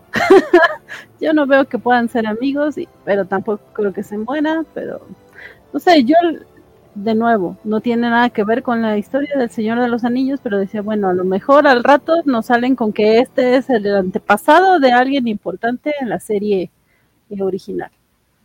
No sé. Ojalá que no. Pero ¿quién antepasado? O sea, que Teo. O... Sí, que, la sangre de Teo corra por alguno de los traidores, de los reyes traidores, o no sé, algo así. Oh, mira, va a ser el tatara, tatara, tatara, tatara, abuelo del cuate de la taberna cuando entran los Nazgûl a matar o algo así. Pero alguien ya había comentado en el capítulo pasado, ¿no? Que a lo mejor uno de los Nazgûl, ¿no? Sí, podría ser. Pues tiene sentido si se va corrompiendo, o sea, como... A mí sí me gusta mucho el diseño de la espada. sí, me, sí me gusta que se tenga que sacar la sangre y todo así, este, se me hace muy bueno. Es eh, ah. este, no, pero pues tiene sentido, o sea, en, la forma en la que puede irlo corrompiendo también eso, ¿no? Y, y a mí mi apuesta es que se va a morir o su mamá o Arondir por su culpa de, o sea, uno de los dos. Si, si es Arondir, no le va a doler a, él personalmente, pero nos va a doler a todos. Y si se muere su mamá, pues le va a doler muy personalmente a él y va a decir, ¿ves? Pero, pues no. Mm, creo que podría decir que también es de los que más mal me cae, pero no me termina de caer tan terriblemente mal al mismo tiempo por eso, porque siento que está muy bien construido y que su naturaleza es esa, que, sea odioso, y, pero también es, es como la, la, sensación que tengo con todos los personajes de ese tipo, que es como amor-odio, pero sé que son necesarios como motor, o sea, de alguna u otra manera también el hecho de que dijera no me voy a quedar aquí de brazos cruzados, este, mientras sé que puedo tener otras formas de resolver las cosas o de hacer algo, eso a mí me gustó también. Digo, aunque fue necio, pero pues sí, eh, ahora sí que sí fue el que fue un poco ayudar a su mamá, aunque ella no quisiera. Pero es que yo siento. sigue, sigue, sí. No, no, no, eso nada más. es complejo. Perdón, Semixli, por interrumpirte.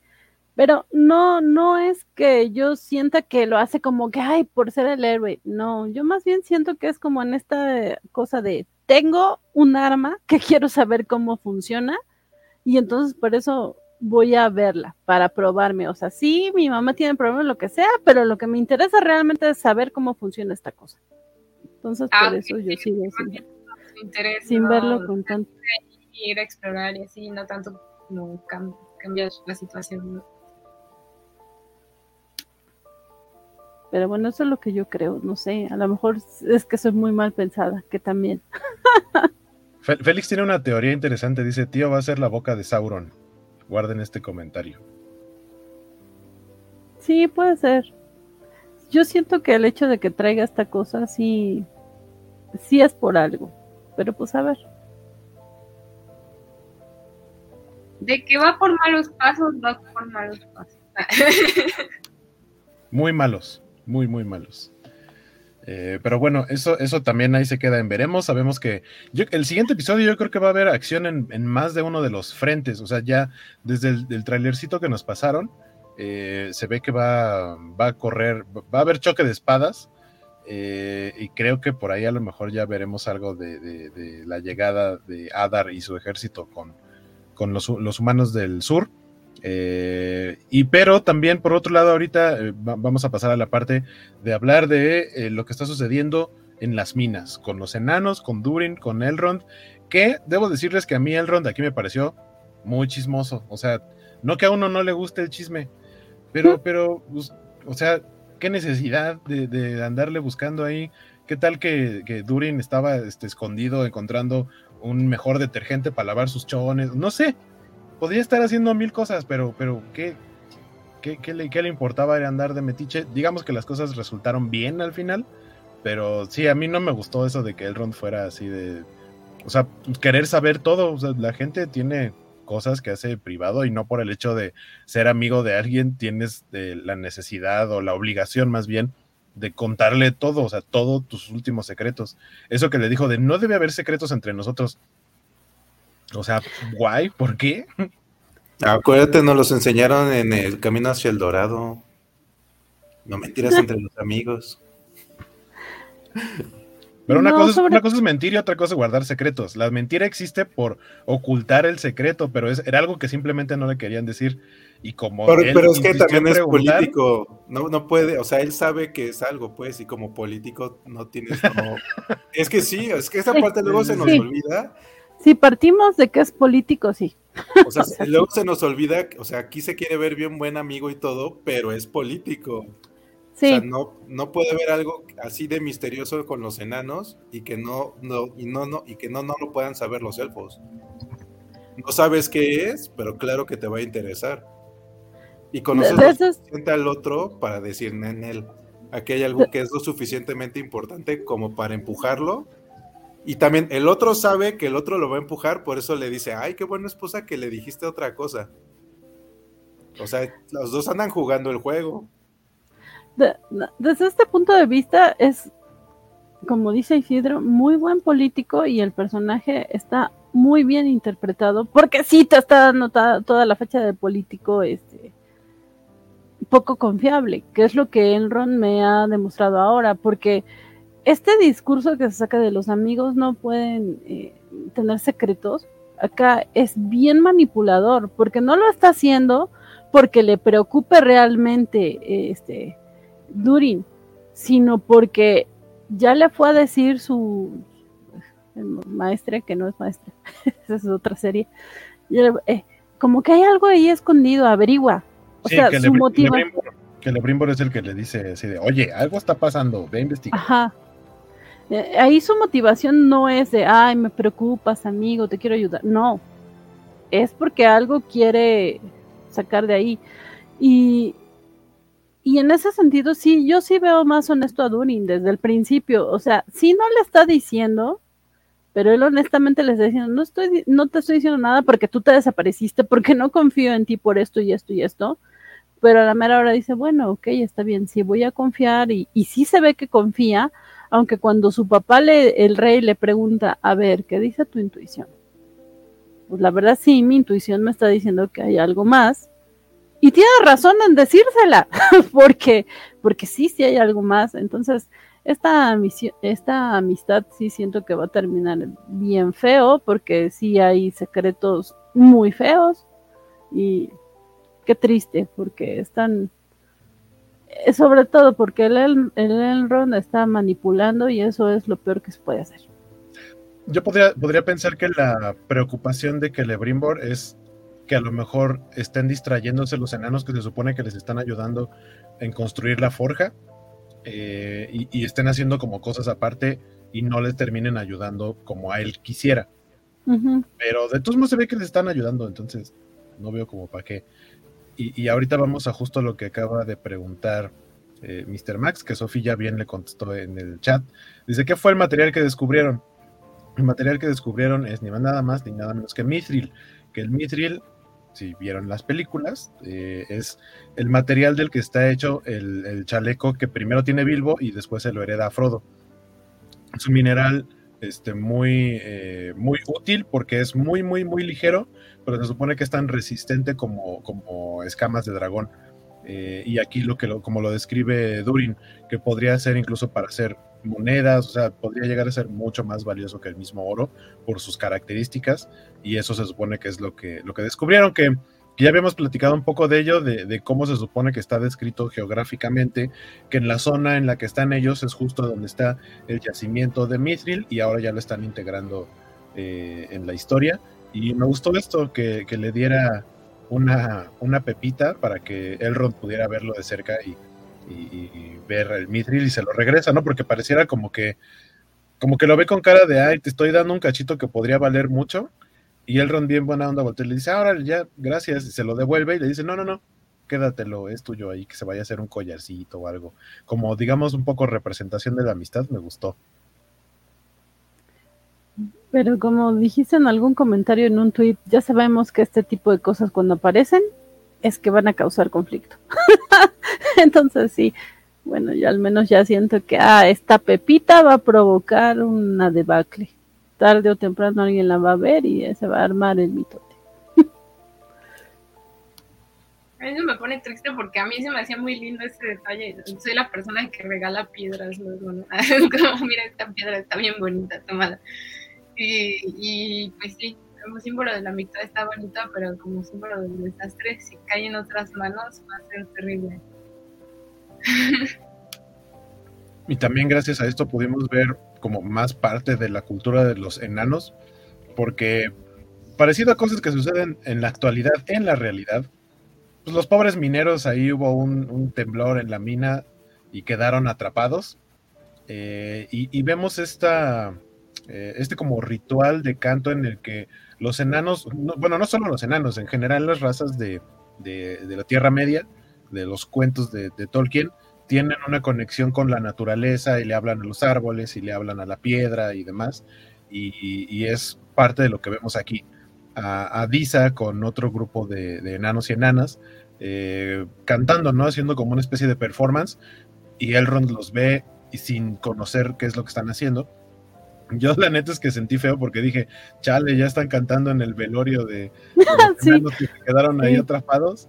Y ya cuando le dice, oye, ¿qué fue eso? Ah, es que le estamos cantando a, la piedra para que permita que liberemos y que, que, libere más bien a los, a los enanos que quedaron atrapados y que salgan con bien y demás. Y yo, ah, ok. Están como orando y así. Eh, me gustó, me gustó mucho esta escena como parte de explicar la cultura. A mí creo que en general lo que más me ha gustado de, la historia de los enanos es que, o sea, hemos visto como en, tanto en el Hobbit como en el Señor de los Anillos, o sea, no nos han permitido tanto, o sea, en el Señor de los Anillos porque ya nada más vemos un enano, ¿no? Y en eh, el Hobbit más bien como que como los ha corrompido, o sea, como a, los, sus dirigentes los ha corrompido el amor por el poder, ¿no?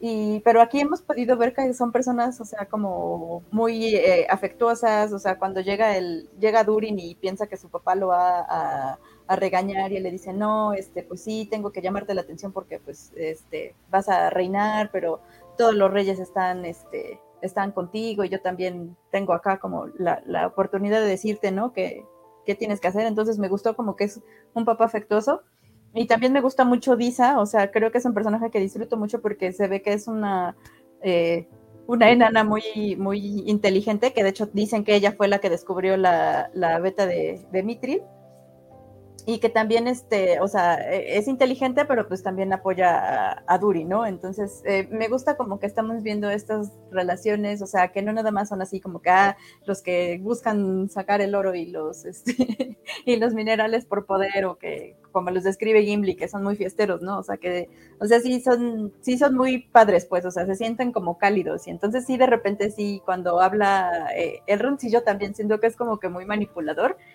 entonces, este, pues sí, ¿no? Como político, y pues los políticos nos caen mal, entonces, este, pues sí, ojalá no, no termine mal esa amistad, yo sí esperaría que no termine mal, pero pues lo más probable es que sí.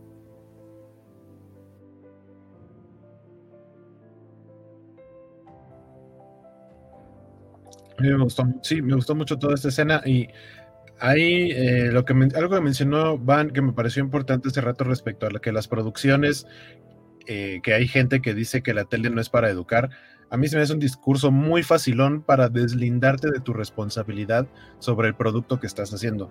Entonces, pues no, está chido que tengan este tipo de mensajes. El, eh, el, momento en el que ves que Durin está, pero totalmente encabritado, diciendo: Es que mi papá ya dijo que va a cancelar esto y no entiende que probablemente cambie el rumbo de la historia de los enanos y nuestras riquezas y nuestra grandeza y lo demás. Este, no ve el otro punto de vista, ¿no? Y, básicamente dice, no, tengo ganas de no volver a hablarle nunca jamás. Y, y el Ron, pues ahí sí diciéndole como de, a ver, mijo, ¿no? Lo que platicaba hace rato de, eh, el papá de Elrond en algún momento en una batalla le terminan concediendo que sea, e-, él es un navegante, es un elfo navegante, pero su destino, digamos, está alejado de la convivencia de, con su familia y con los demás elfos. Entonces, obviamente tiene que quedar totalmente distanciado de, de, de Elrond y pues ya no tiene chance de volver a platicar con él. Prácticamente es como si se hubiera muerto, ¿no? Tal cual. Es una buena representación.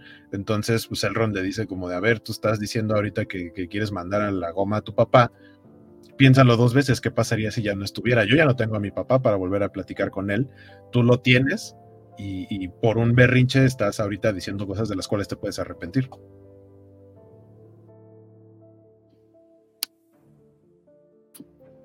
Yo tengo una duda, ¿cuántos años tenía Elrond como cuando dejó de ver a su papá? ¿O cómo, cómo es esa relación de un papá, de su papá con él? siendo elfos también, como que no me lo imagino mucho. O sea, no sé cuánto tiempo lleva vivo él y, cuánto tiempo lleva no tener a su papá. me, pues pareció extraño mi personaje, pero a mí también me parece una enseñanza linda, pero me pareció extraño mi personaje. de un personaje que vivió aparte tanto tiempo, pues suponiendo, digamos, por cómo se supone que los elfos cuando llegan a una etapa madura, llamémosle cómo se ve Hugo, Hugo Weaving en las películas de Peter Jackson, ya no se va a ver más viejo que eso.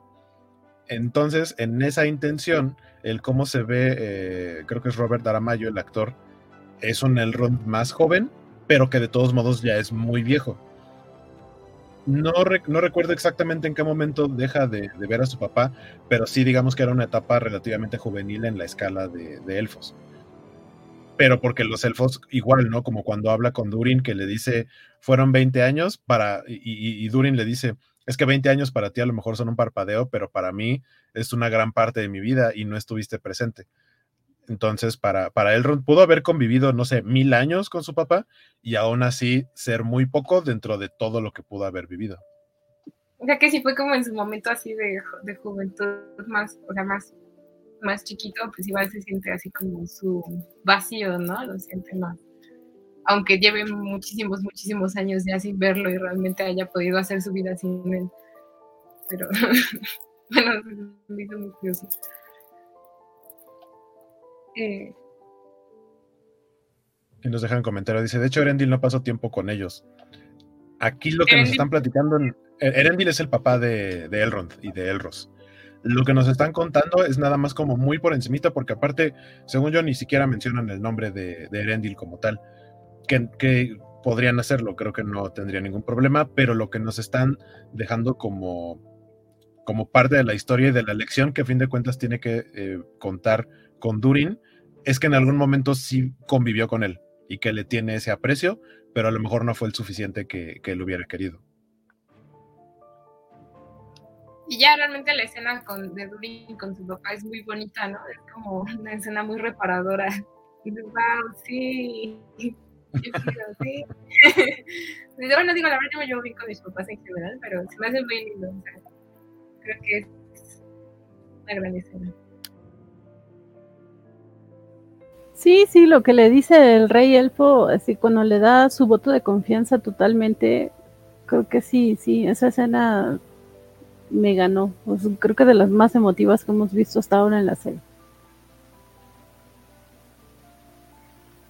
Bueno, este, digamos que con esto ya tenemos como abarcados los tres momentos, entonces yo aquí más bien ya pasaría para ir cerrando a que me digan eh, en general cuáles son sus impresiones o si quieren platicarme algo más de lo que vieron en esta parte de los enanos y de Elrond. Y este, o si no, ya tal cual, vamos con, los comentarios finales. Este, vamos a, así como estamos. Baste Mixly. bueno, pues comentarios finales del capítulo. Sí, ok a mí me, me, gustó otra vez, sí, creo que sí, reafirmo que me gustó. La verdad sí me gustó tanto que no hubiera pelosos esta vez. Este, igual a ver si el siguiente capítulo sale. Ya, yo creo que, bueno, los, extrañé. Espero que sí. Eh, sigo con, así como con curiosidad, más bien, ajá, iba a decir duda, pero no curiosidad de ver quién es este, este hombre de las estrellas, o sea, por las cosas que nos han lanzado como de pistas, entre igual pueden ser pistas para escuchar. Mm, quiero también saber qué pasa con, con Tío y Bronwyn y Arondil, porque me están agradando. Mm, espero seguir entendiendo un poquito más a Galadriel, porque la verdad también me espera a ratos muy denso. Este, a mí sí me gustó la relación, bueno, o lo que están planteando que puede pasar con la hija de, la hermana de Isildur, es que acabo de la educación de Arien. Este, sí me está gustando. Y mm, también me gustó ver, o sea, todas las partes de los enanos creo que las disfruto ¿verdad? Eh, me gustó muchísimo la escena del canto. Eh, o sea, creo que no nos han dejado de dar bastantes escenas muy bellas y eso se agradece.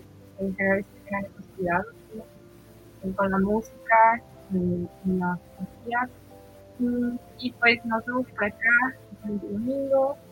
Y creo que en algún momento nos va a ver después otro programa eh, de las crónicas del asesino de Reyes, que es el que ya nos muestra de enano. Pero por el momento nos vemos aquí el domingo y gracias a todos por estar. Y me agrada mucho eh, compartir meses con ustedes y tiren el agua, Gracias, Emixli. Eh, vamos con Sofi. Este, pues yo me voy a unir al comentario que hizo Mr. Max, que dice que la serie lleva a la mitad y no siente trama avanzar. Pues sí, la verdad es que mm, yo sentí este capítulo que no avanzamos mucho, pero bueno, es, es lenta. Dijera Elena, no que es el, el ritmo, el ritmo Tolkien. Entonces, este, pues ya me queda como disfrutar, este, es que visualmente es muy bonito, entonces la verdad sí, me distraigo un poco con esas escenas tan bonitas como cuando empiezan a caer los pétalos y está con su vestido. Este, yo sí extrañé a Nori, entonces, este, pues yo sí espero ver qué pasa, pero que no siguen ahí nada más empujando la carreta, porque si siguen ahí nada más empujando la carreta, pues creo que voy a estar de acuerdo con ustedes de que realmente no es como que pase algo muy útil este, en su línea de tiempo.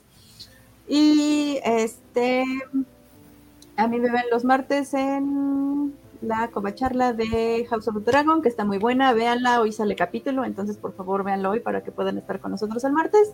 Y pues aquí los domingos echando chisme. Ah, y eh, vamos a tener un programa de, de, de, de, de Harley, Quinn. De Harley Quinn, también ahí voy a andar, entonces este, nos estamos viendo. Gracias, Sofi. Eh, Isidro, dinos tus últimas impresiones y, y comerciales. Comerciales. Este, no, pues a mí así me gusta que vaya uno lento. Ahí vamos despacito, se ha disfrutado. Este, pues yo espero que el próximo capítulo sí veamos algo más de Starman. Este, a ver qué es. Y no, no, no sea nada más un Red Ring este, toda la temporada. Así de quién será el hombre de las estrellas. Este, les agradezco mucho este, compartir los domingos con ustedes y a mí me puede ver en unos ratitos más que nos toca la Kobayashi Maru para hablar de Viaje a las Estrellas, que hablamos de Lower Decks acá en la Covacha. Y este, me pueden también encontrar con un programa que hago con mis chavos que se llama Planeta Virac, donde tratamos de hacer contenido para familias y familias que tienen niños para ver este, pues qué se puede ver, porque luego teniendo luego tantas cosas, y luego que las clasificaciones que trae luego los el Netflix o este Amazon Prime luego te dicen que unas cosas sí son para niños y no y hay otras que sí son para niños y te dicen no eso es clasificación de para niños de 12 como Star Wars entonces dicen a ver entonces este hacemos contenido para eso muchas gracias Isidro eh, Van eh, bueno, pues muchas gracias por la invitación. Gracias a todos los que se dieron la vuelta por acá en el chat, eh, a, los participantes y demás. Eh, a mí la serie me está gustando. Sí la siento lenta, pero la verdad es que no espero mucho más, mucho más dinámica. O sea, de hecho creo que para lo que van a contarnos va bastante rápido. O sea, yo sí sentí que están revelando más cosas de las que esperaba que hubieran revelado para este episodio. Eh, pensé que iban a tener como, se iban a atorar más en el conflicto de si sí iban a apoyar a Galadriel o iban a acompañarla o no para las tierras del sur. Y siento que fue demasiado rápido y también lo de los orcos que se rebelaron y que ya van a ir contra ellos. acá los de los de los yerberitos, el pueblo de los yerberitos, este, sí siento que eso está muy rápido. También extrañé a Nori, también me hizo falta, creo que más que nada porque la niña me genera mucha empatía y así me parece tierna, aunque sí creo que su historia no nos estaba aportando gran cosa. Ahora que tengo esta teoría que, que ya no escuché muy bien, que por que Isidro tenía también ahí como un comentario, escuché la mitad, perdón, pero eh, ahora que estoy confundida de que quién es quién con Halbrand y, y, el Starman, eh, pues yo esperaría que sí pasara algo más con los pelosos. Pero pues ya, ya lo veremos en el siguiente episodio. Y pues nada, que a mí me encuentran los martes en, la covacharla de eh, House of the Dragon, los jueves en la covacharla de She-Hulk. El viernes estrenamos Andor, estrenamos la covacharla de Andor, que tenemos ahí crisis de participantes porque ya son demasiadas covacharlas, gente.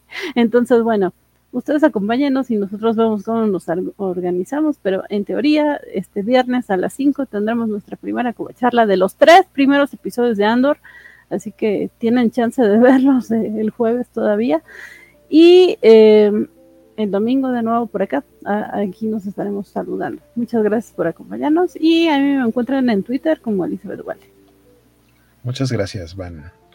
Y pues ya nada más quedo yo, me queda, no me queda otra cosa más que agradecerles también aquí a Semixtli, a Sofi, a Van, a Isidro por haberme acompañado, a todo el chat, muchas gracias también por andar por acá, a los suscriptores de YouTube, Richard Olea, Mauricio Castro, eh, a Dona Mauri Sánchez, Semixtli, Star Slayer 1992, Carlitos Parker, Natalia López, eh, Rafa Reyes, Luis Morán, Adrián Coy, eh, Javier Saurio, que también anduvo por acá hace ratito, Mr. Max por ahí andaba también, eh, Diego Brison, Jorge Villarreal, Richard Olea, Humberto Meléndez, este, Don Gerson Obrajero, que, ahorita de andar viendo el, partido de los Pumas contra el Cruz Azul que se está perdiendo van, Joao Carlo, Alex Guerra, Axel Alonso, Bernardo Arteaga, Alejandro García, que no es Alejandro Guerra, Félix Farsar, Carlos Villarreal e Isaac de la Rocha.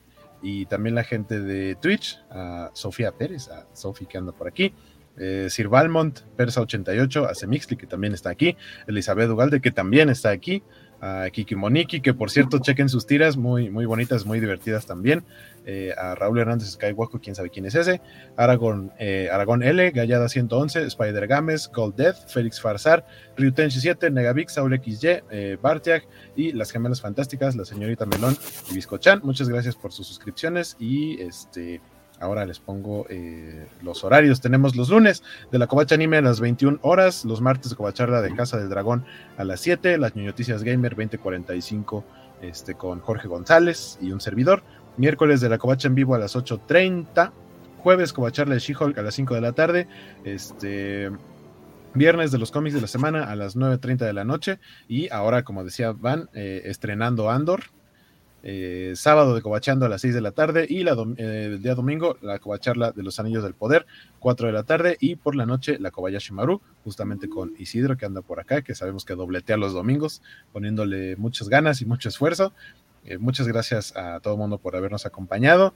a mí, yo sí me quedé con el que ya espero que sea otra semana para tener otro episodio de Los Anillos de Poder. Por ahí Don Félix nos comentaba que si vimos el comentario de que Erendil el papá de, Elrond era quien básicamente mueve, ¿no? Como la luz del sol y demás. Eh, en, la historia se supone que él es el portador de uno de los Silmarils, que son unas joyas eh, como estrellas y demás. Y es por eso, esa tarea es lo que hace que ya no puede estar con sus hijos. Y de hecho, si recordarán en las películas de Peter Jackson, Galadriel le da a Frodo un frasquito con un cachito que es como un cachito de Silmaril, y le dice que es la luz de Erendil, que es el papá de Elrond. Este, y después le sirve para enfrentarse a, ella, la araña, a Shelob. ahí, ahí todo de poquito a poquito se va, se va conectando ahí esos detallitos. Ah, nada más una cosa, este guaco, que no es del programa, pero lo, pusiste también en Twitter, de vayan al cine a ver la de Érase una vez un genio. Sí, está bonita. Está muy buena. Digo, el nombre no tiene nada que ver, es espantoso. No, el, nom- el nombre suena como a una adaptación simplona de Aladdin de bajo presupuesto y no lo es. No lo es. Es No algo que es. vale mucho la pena eh, Sí. verse en el cine si, le- si lo pueden ver y con las medidas sanitarias correspondientes. No- y no lleven a niños como de 10 años porque no es para niños. No es para ellos. A mí me, a mí me tocó ver cómo una pareja saca- se salía con su niño a la mitad de la película. Yo, ustedes que no era lo que ustedes creían, ¿para qué no leen las reseñas? Pues, pero bueno, sí, vayan a verla, muy recomendada. Gracias, juego. Este, pues sin más, muchas gracias una vez más. Nos estamos viendo la próxima semana. Eh, yo los veo en las noticias gamer el martes, los veo en la covacharla de She-Hulk y probablemente también en la de Andor. Entonces tenemos mucho contenido próximamente. Eh, Van dice que son demasiadas covacharlas. Yo creo que varios de ustedes dirán que nunca son suficientes covacharlas, a pesar de lo que diga Van. Eh, y ya, vámonos a descansar y a que Van pueda terminar de ver los partidos que están aconteciendo ahorita de sus equipos. Este, descansen, nos estamos viendo, lindo domingo, linda semana. Este, yo ya despidiéndome y todavía no tengo listo el outro. Aquí está. Ya, ahora sí, nos vemos. Bye.